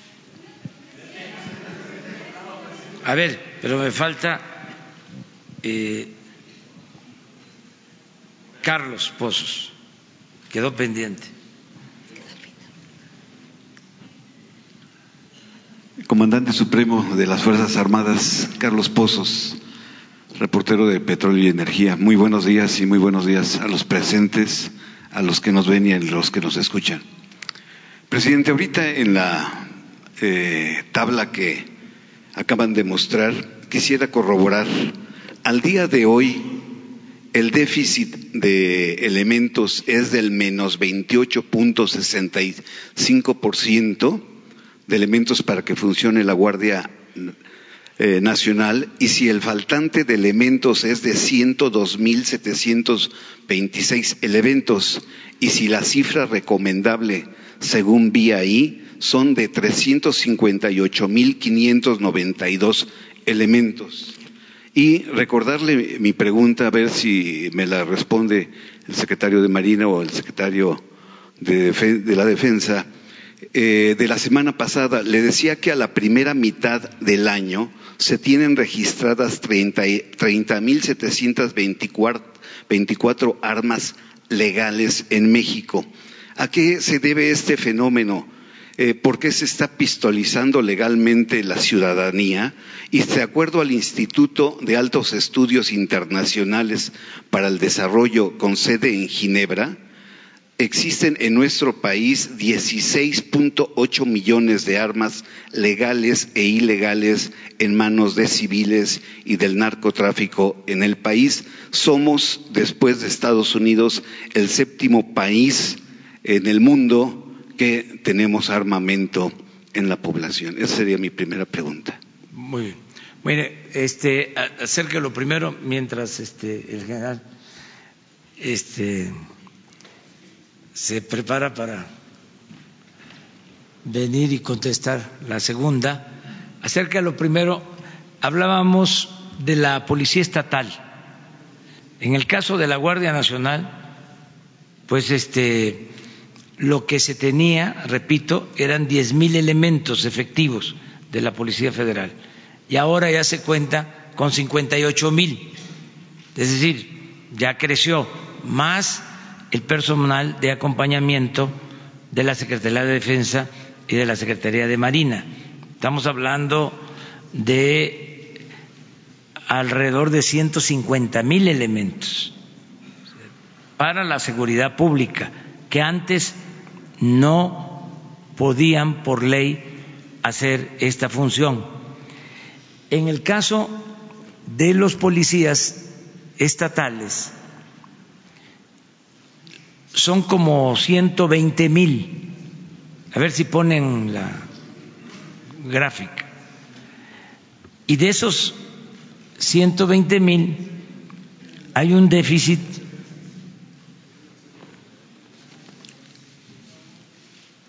hasta, hasta abajo el número de policías estatales.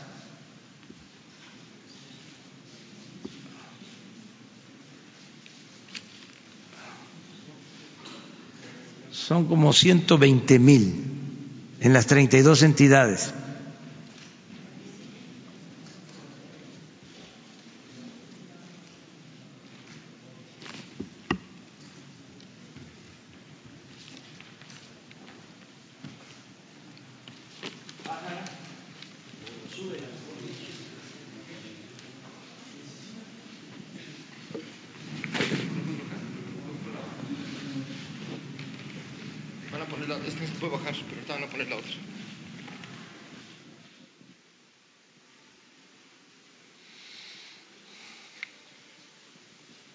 Estos son los policías estatales por entidad. Y este es eh, el déficit.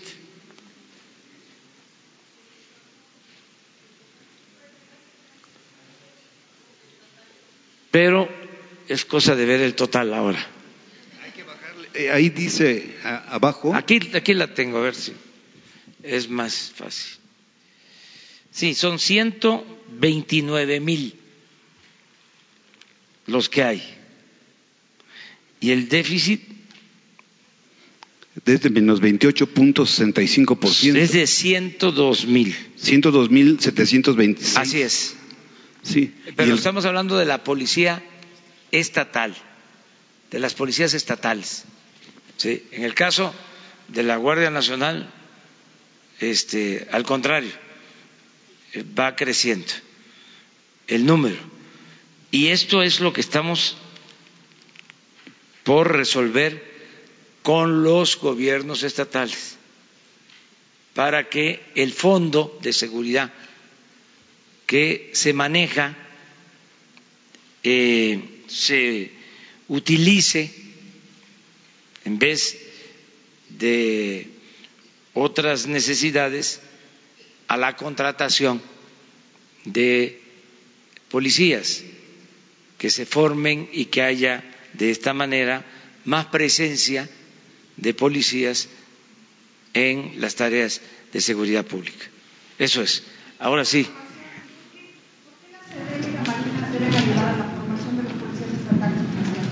Porque tienen eh, pues más profesionalismo. También es opcional, ¿eh? Eso sí lo solicitan este, los gobiernos estatales. Si ellos este, quieren que se les apoye con ese servicio, desde luego que eh, lo haríamos. Esto lo consulté con el secretario de Marina y con el secretario de la Defensa y estarían en condiciones de eh, llevar a cabo los cursos de formación. Eso también corresponde a los estados, ¿sí? Este, ir profesionalizando la policía estatal, porque podemos hacer lo que se está llevando a cabo con la Guardia Nacional, pero también es muy importante la policía estatal, los policías municipales, son los más cercanos a la gente. Entonces, es una labor conjunta. Afortunadamente, hay muy buena relación con los gobernadores y este el propósito es trabajar de manera conjunta. Ahora, sobre lo de las armas, eh, habíamos quedado de tratar este tema de una vez.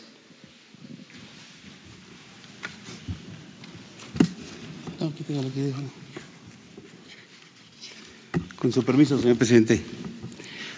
Eh, Bueno, de, de conformidad a la Ley eh, Federal de Armas de Fuego y Explosivos, la Secretaría de la Defensa Nacional tiene la responsabilidad de llevar el Registro Federal de Armas de Fuego eh, y a través de, la Dirección eh, General del Registro Federal de Armas de Fuego y Control de Explosivos ejerce esta re- responsabilidad para mantener el control del armamento que ingresa y de que, se comercializa. Eh, la aportación de armas necesita contar con una licencia. Esta licencia se expide a través de la Secretaría previa a este, pues, el- la acreditación de los requisitos que la propia ley exige.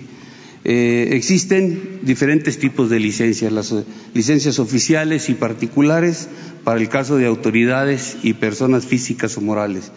Eh, también dentro de nuestro país tenemos, como ustedes pueden ver aquí, la legislación correspondiente. Tenemos en la Constitución, pues el artículo décimo establece que los habitantes eh, de los Estados Unidos mexicanos tienen derecho eh, a, poseer, poseer armas en su domicilio para su seguridad y legítima defensa, con excepción de las prohibidas y reservadas para las Fuerzas Armadas. En la propia ley está establecido cuáles son las que son de uso exclusivo para las Fuerzas Armadas. También la, la, ley de la administración, la ley orgánica de la Administración Pública Federal establece que la Secretaría le corresponde intervenir en la expedición de las licencias para la aportación de armas de fuego, vigilar y expedir permisos para el comercio, transporte y almacenamiento de las armas. Y la Ley Federal de Armas de Fuego, pues establece en sus artículos para aportar armas se requiere la licencia respectiva. Para la aportación de armas serán de dos clases, las particulares y las oficiales. La, las licencias de portación de armas podrán cancelarse, entre otros supuestos, cuando se haga mal uso de ellas. Y el artículo 22 del reglamento de la ley establece que las licencias particulares y las oficiales colectivas para portar armas serán expedidas exclusivamente por la Secretaría de la Defensa. Aquí les vamos a mostrar unas gráficas.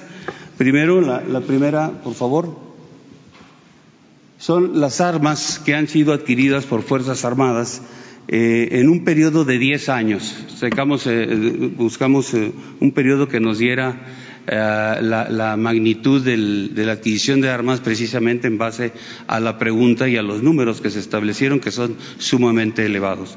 Aquí ustedes pueden ver en, esta, en estos 10 años, las Fuerzas Armadas hemos adquirido 18.212 armas en total para la, el cumplimiento de las diferentes misiones, para reponer armamento que, tenemos o que queda fuera de servicio o que por su antigüedad es necesario este, eh, pues sustituir. La que sigue, por favor. Estas son armas comercializadas eh, en los 10 años, en este periodo de 10 años, por eh, o a entidades, dependencias, empresas y particulares eh, son en total 450.625 armas de fuego, de las que, las que, se han, las que han sido comercializadas. Eh, aquí tenemos el dato, aquí pueden ver la línea azul, que es del, de los gobiernos de los estados, cómo ha ido reduciendo. Eh, los gobiernos de los estados en los 10 años han adquirido 228.391 armas. Eh, las dependencias, diferentes dependencias, entre las que se encuentran Pemex, Comisión Federal de Electricidad, Banjico, que tienen licencias oficiales eh, colectivas para la, gente que eh, está desarrollando actividades de seguridad. Pues también eh, en los 10 años han adquirido 76.820 armas. Tenemos las personas físicas, que es la línea gris, esta línea, eh, bueno, en el periodo de los 10 años se han adquirido 113.074 armas. En lo que va del, del, de la presente administración, solamente 7.927 armas se han adquirido. No, no se está haciendo una uh, venta indiscriminada de armamento como se cita, ¿no? Eh, en lo que es de empresas, eh, que es la línea amarilla, eh, son empresas que se dedican a la seguridad privada, como por ejemplo Cometra, el Servicio Panamericano.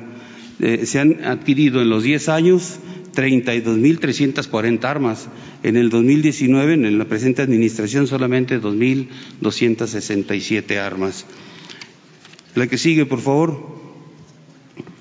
Hay un ingreso ilegal de, armas y de comercialización también.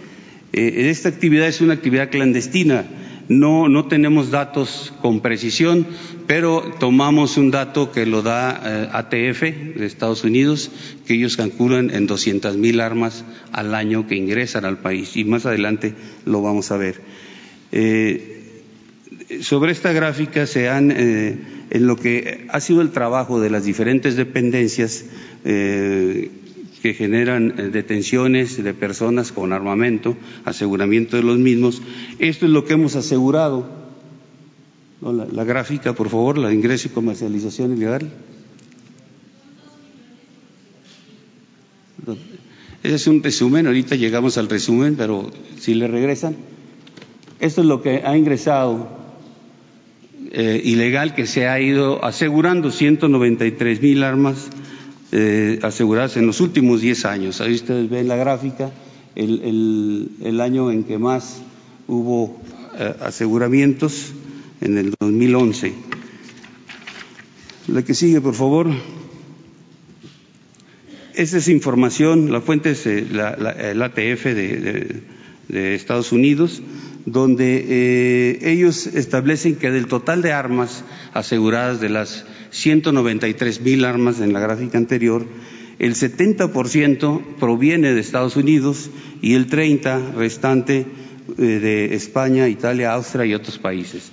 Esa no es información directa de nosotros, es información de ellos que, sea eh, en base al análisis de las armas que vamos eh, asegurando.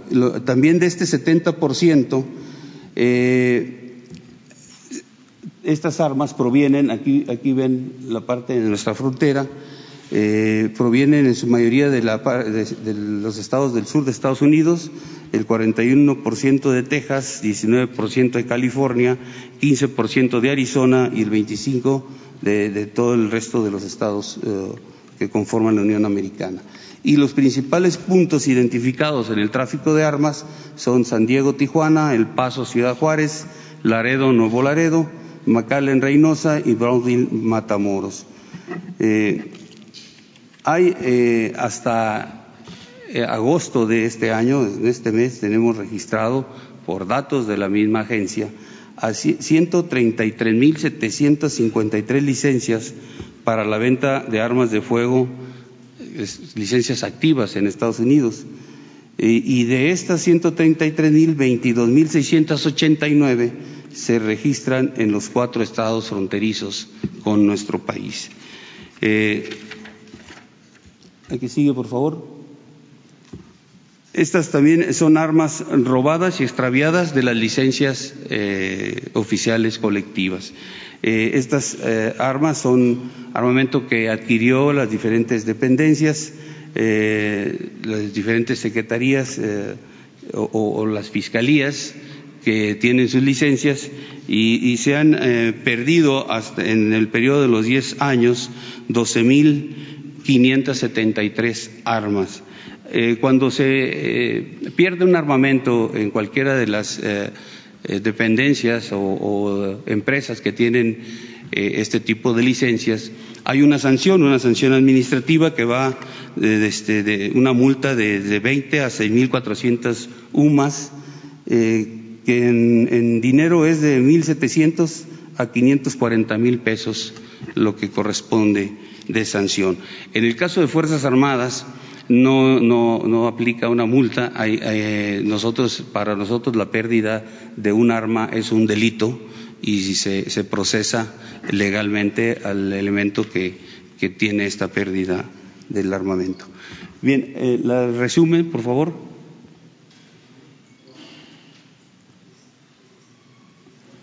Aquí vemos, en resumen, las armas adquiridas todo lo que se ha adquirido por parte de Fuerzas Armadas, 18.822, lo que se ha comercializado, 450.625, lo que se ha, sido robado, 12.573, y el último cuadro, lo que ha sido asegurado por los diferentes eh, eh, organismos encargados de la seguridad a nivel eh, municipal, estatal o federal. Son 193 mil ahí nos alcanza a ver 193.413.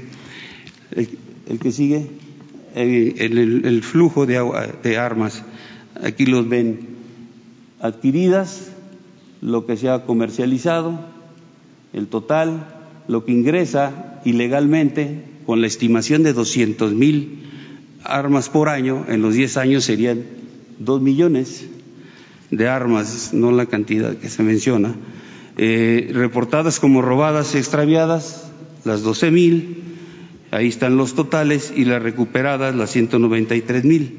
Eh, hay una parte que también eh, importante que es la donación en las campañas de, permanentes de canje de armas, que en todo el país a través de estos 10 años se han logrado recuperar este 139.276 armas. Eh, entonces, eh, si, si consideramos la cantidad estimada de las 200.000 armas por año y el trabajo que se ha hecho en aseguramientos, en recuperación a través de las campañas, pues digamos que anda, eh, nos faltan por, por tener bajo control un millón seiscientos mil armas. ¿Qué hacemos? Esos son los, números de las, de las campañas. Eh, ¿Qué hacemos como actividades eh, o acciones para evitar la proliferación de, las armas? Eh, que, que sigue, por favor. Tenemos las Fuerzas Armadas, un despliegue en el cual se, se establecen revisiones de, en diferentes horarios, en diferentes puntos. Tenemos 10 puestos militares de seguridad estratégicos, que aquí los pueden ver con la, con la estrellita en color negro, que están dirigidos a la parte norte. Aquí es importante mencionar que en todas las actividades que hacemos en estos puestos, tanto estos estratégicos como los 12 puestos militares de seguridad estratégicos móviles, que son los amarillos, como los 37 puestos militares de seguridad regionales. En todo se hace la revisión de, sur a norte y por instrucciones del señor presidente, a partir de, que empezó esta administración, es también de norte a sur, para también eh, parar el flujo de esas armas que entran, no nada más lo que vaya hacia el norte, sino también eh, hacia, hacia, nuestro país y, se han dado eh, excelentes resultados. Esa es la información sobre eh, las armas. Los números eh, no son eh, este, como, como, se establecieron, no, no, son sumamente elevados. Este es el, el, resultado y del control que tenemos sobre las armas. Muchas gracias. Muchas gracias, secretario general. Este, mi pregunta última, señor presidente. Ganó la oposición en Argentina, Alberto Fernández. ¿Son nuevos vientos para América Latina? la cuarta T está transformando el rostro de el continente americano. Quisiera saber cuál es su opinión a este triunfo. Bueno, pues este, desde luego que estoy informado, pero no quiero opinar. Em, también el domingo hubieron elecciones en Guatemala, eh, así como en Argentina y nosotros eh, somos muy respetuosos de eh, los procesos electorales internos de los países. Nosotros este, celebramos que haya democracia, que elijan a las autoridades y no opinamos más este, para eh, no violar o no eh, atropellar nuestro principio de no intervención, que es eh, una norma constitucional. El artículo 89 de la Constitución establece la no intervención y la autodeterminación de los pueblos. Eh, ya terminamos porque va el ciudadano.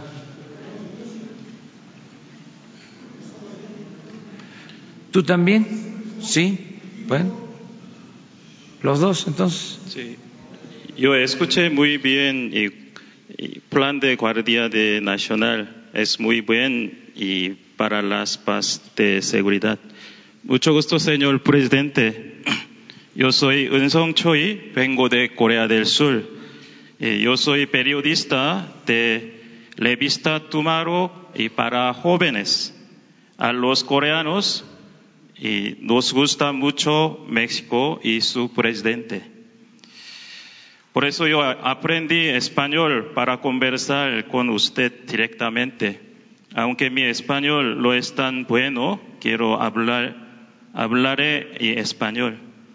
Yo vive cubrir y conferencia de prensa y la ruta de IIGF, Campamento Mundial, en total 15.000 jóvenes en y Arena Ciudad de México y Universidad Juventud, Universidad Justo Sierras.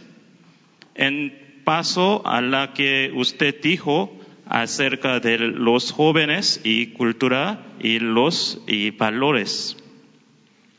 Por eso yo quiero escuchar su visión de los jóvenes. Y además del 15 al 16 de agosto, el líder mundial de la juventud viene a México y desea un encuentro con usted. Él, es doctor Oxupak y al final de y quisiera tomar un foto con usted. Muy Mucho bien. gusto. Muy bien. Bueno, pues este es, eh, como lo decía, un orgullo el que se esté atendiendo a los jóvenes como no se hacía antes. Se están ampliando las posibilidades de estudio.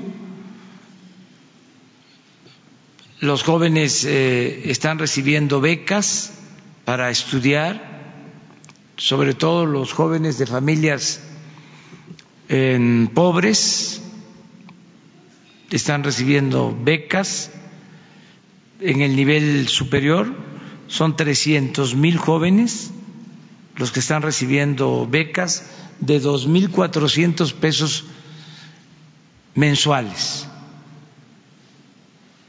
Eh, y también jóvenes que no eh, estudian y que no tenían empleo, como lo acabo de mencionar, están eh, siendo contratados para trabajar como aprendices eh, en empresas, en talleres, en comercios. Estos jóvenes reciben un sueldo de 3.600 pesos mensuales mientras se están capacitando. Durante un año van a recibir este apoyo y las empresas nos están ayudando a formarlos, a capacitarlos. Son tutores, empresarios, los maestros de talleres y los van formando no solo en el oficio, la profesión, sino también los van orientando para que sean buenos ciudadanos.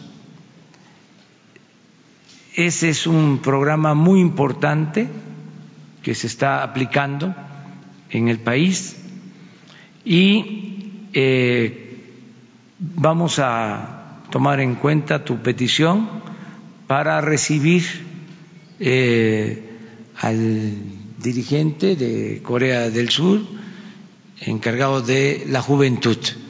Ahora mismo vamos a establecer comunicación, a ver eh, la agenda, porque ya tengo compromisos de eh, salir a recorrer el país los fines de semana, pero si está aquí eh, eh, un día que no sea eh, viernes, sábado o domingo, de lunes a, a jueves, podemos tener esta entrevista. Y nos da mucho gusto que participes aquí y bienvenido. Muchas gracias. Viva México. Gracias. Ah, terminamos contigo. Señor presidente, muy buenos días, señores secretarios. Es un placer saludarle, señor presidente. Hace años que no lo entrevistaba. Todo esto tiene un origen, la corrupción, lo que usted habla, señor presidente de la República. Me tocó en suerte cubrir la campaña presidencial del 88, aquel primer fraude de Carlos Salinas de Gortari. Yo soy originario de la comarca lagunera de Coahuila. Vengo de Torreón, señor. Soy de San Pedro de las Colonias, Coahuila, la tierra donde se escribió la sucesión presidencial por el presidente Madero.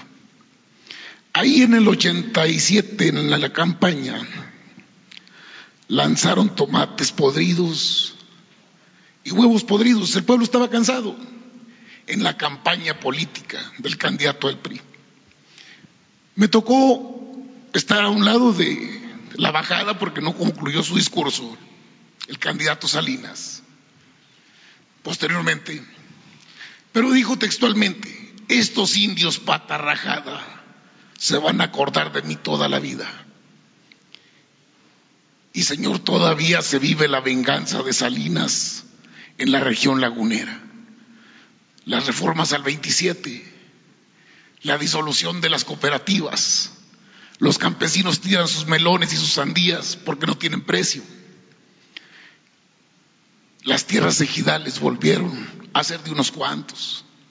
¿Sería posible? Hago el contexto, señor presidente, porque usted conoce esa historia. Usted viene de allá. Yo soy de ACM, Canal 54. Sí es un canal alternativo de YouTube, pero toda mi vida me he dedicado al trabajo periodístico. Por eso lo he entrevistado allá en la región lagunera. Conozco su personalidad, su perseverancia, su tenacidad. Y sé que usted tiene compromisos también con esa gente de la región lagunera de Coahuila y Durango y de todo el país. Allá se sembraba el frijol, Señor, el maíz, los granos. Ahorita tomamos agua con altos grados de arsénico, porque las reses de la familia Tricio, del grupo Lala, las bañan con agua potable, señor presidente. Y los niños y nuestros ancianos y todos la estamos llevando. Pero sobre todo el campo, presidente, sobre todo los campesinos, porque yo vengo de una familia de campesinos.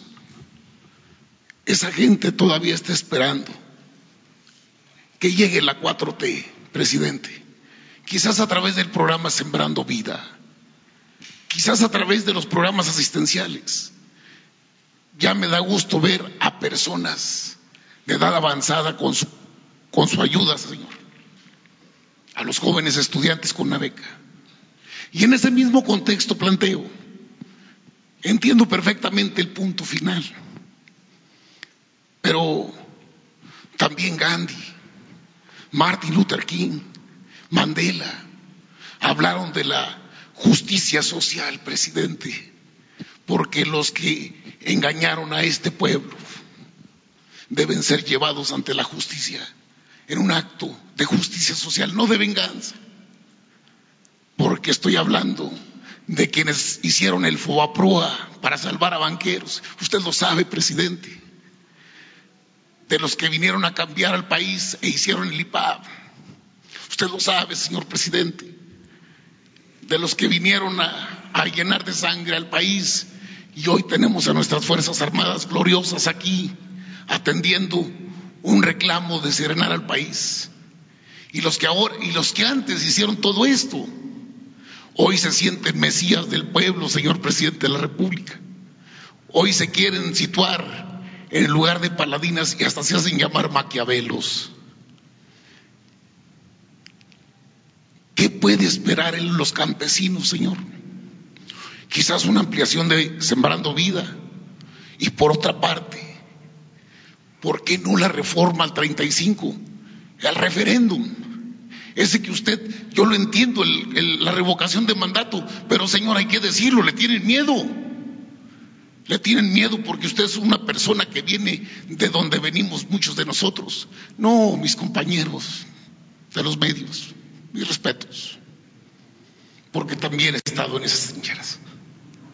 Le pregunto, presidente, ¿es, ¿es, justo que la familia Tricio siga siendo dueña de la comarca lagunera de Coahuila y Durán? ¿Es justo que se compre a dos pesos el kilo, a unos cincuenta el kilo de melón y de sandía, que nuestros niños tomen agua con arsénico y que la familia Moreira en Coahuila se haya traspasado el poder como una monarquía en el colmo del cinismo, de la desfachatez, para crear programas electoreros, los viejos arcaicos programas del prianato, el procampo, señor, y otros que usted sabe. ¿Qué esperan? ¿Qué espera la región lagunera de Coahuila? ¿Dónde usted ha estado, señor? Con sus programas sociales tan atinados. ¿Cuándo van a aterrizar, señor presidente? Es, es imperativo. Todavía hay muchas casas de cartón, presidente. Todavía hay amplios cinturones de miseria. Gracias por. Tengo una otra pregunta, pero en este contexto, el 35, no la venganza, que es vil, señor, la justicia social, el referéndum, el plebiscito, presidente. Muy bien, pues ya. Venga, presidente.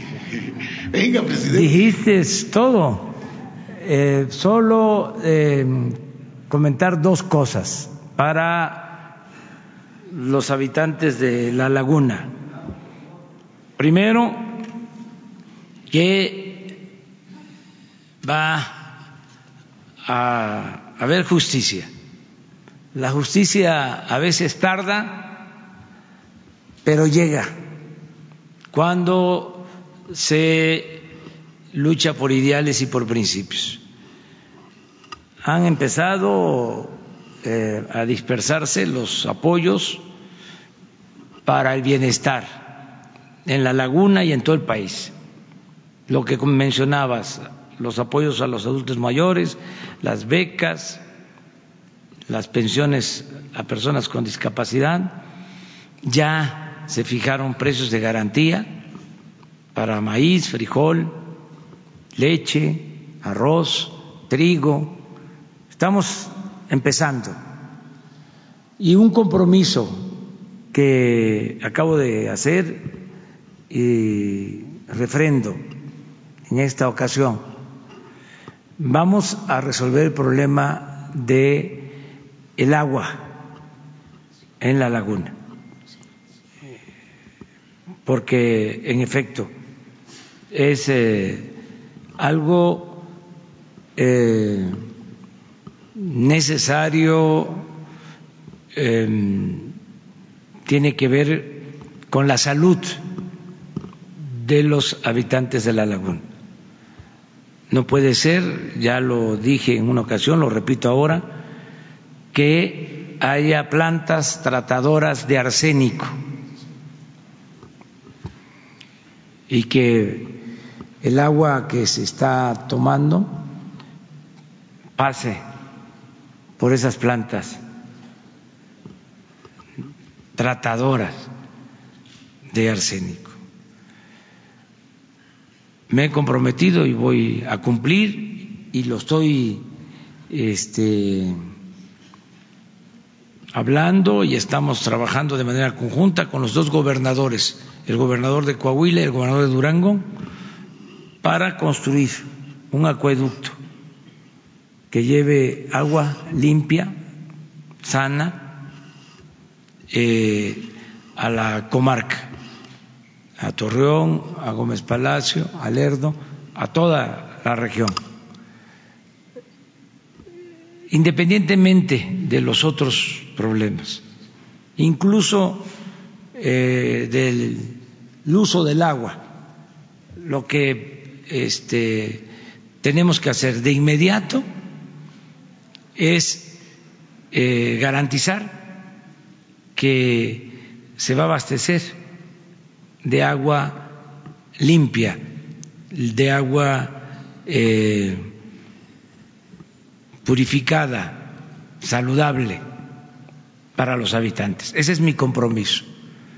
Ya eh, di instrucciones para que se empezara a hacer el proyecto, es llevar el agua de la presa Francisco Zarco a Gómez Palacio, y de ahí distribuirlo. Son 60 kilómetros de eh, acueducto vamos a hacer un esfuerzo para tener los fondos necesarios y eh, atender esta demanda sentida de los laguneros. Este, y me da mucho gusto que estés aquí. Gracias. Poco a poco vamos a ir dando respuesta a todo. Son muchos los problemas de México precisamente allá escribió en San Pedro de las Colonias el libro La sucesión presidencial, el presidente Madero. Allá tenía su familia una hacienda, él era el encargado de atender esa hacienda. Un eh, hacendado, un hombre con recursos económicos, con una profunda sensibilidad social, de muy buen corazón. Fíjense que cuando la huelga de Río Blanco, que despidieron a trabajadores, em, que los trabajadores no tenían ingresos, no tenían manera de sobrevivir, él les dio trabajo antes de que escribiera el libro, antes de que convocara a la revolución. Era un empresario eh, ejemplar y eh, allá eh, pues fue reflexionando sobre la necesidad de enfrentar a la dictadura porfirista. Primero pensaban que no era ninguna amenaza. Un periodista que en ese entonces era conservador, por eso yo nunca pierdo las esperanzas, que luego fue un gran revolucionario, José Clemente Orozco, era porfirista y una vez hizo una caricatura y pintaba a Porfirio Díaz como gigante y a Madero como un pigmeo. Esta caricatura es posible que la expongan por temporada, pertenecía a la colección de arte popular de Carlos Monsiváis y eh, estaba ahí expuesta en el Museo del Estanquillo, aquí cerquita. Recomiendo que vayan a ese museo. Pero era cuando Orozco eh, estaba em, afiliado al porfiriato y luego cambia y se vuelve un revolucionario y es su época de esplendor como pintor, porque cuando se es conservador, lo digo con todo respeto, se pierde hasta la imaginación y el talento. Por eso mi recomendación es que no este, opten por el conservadorismo. Decía Madero cuando enfrentó a Porfirio Díaz, utilizando una frase bíblica, el pueblo tiene hambre y sed de justicia. Así está la situación en el país, pero vamos a saciar el hambre y la sed de justicia de nuestro pueblo. Poco a poco este, vamos a ir avanzando para transformar a México. Muchas gracias.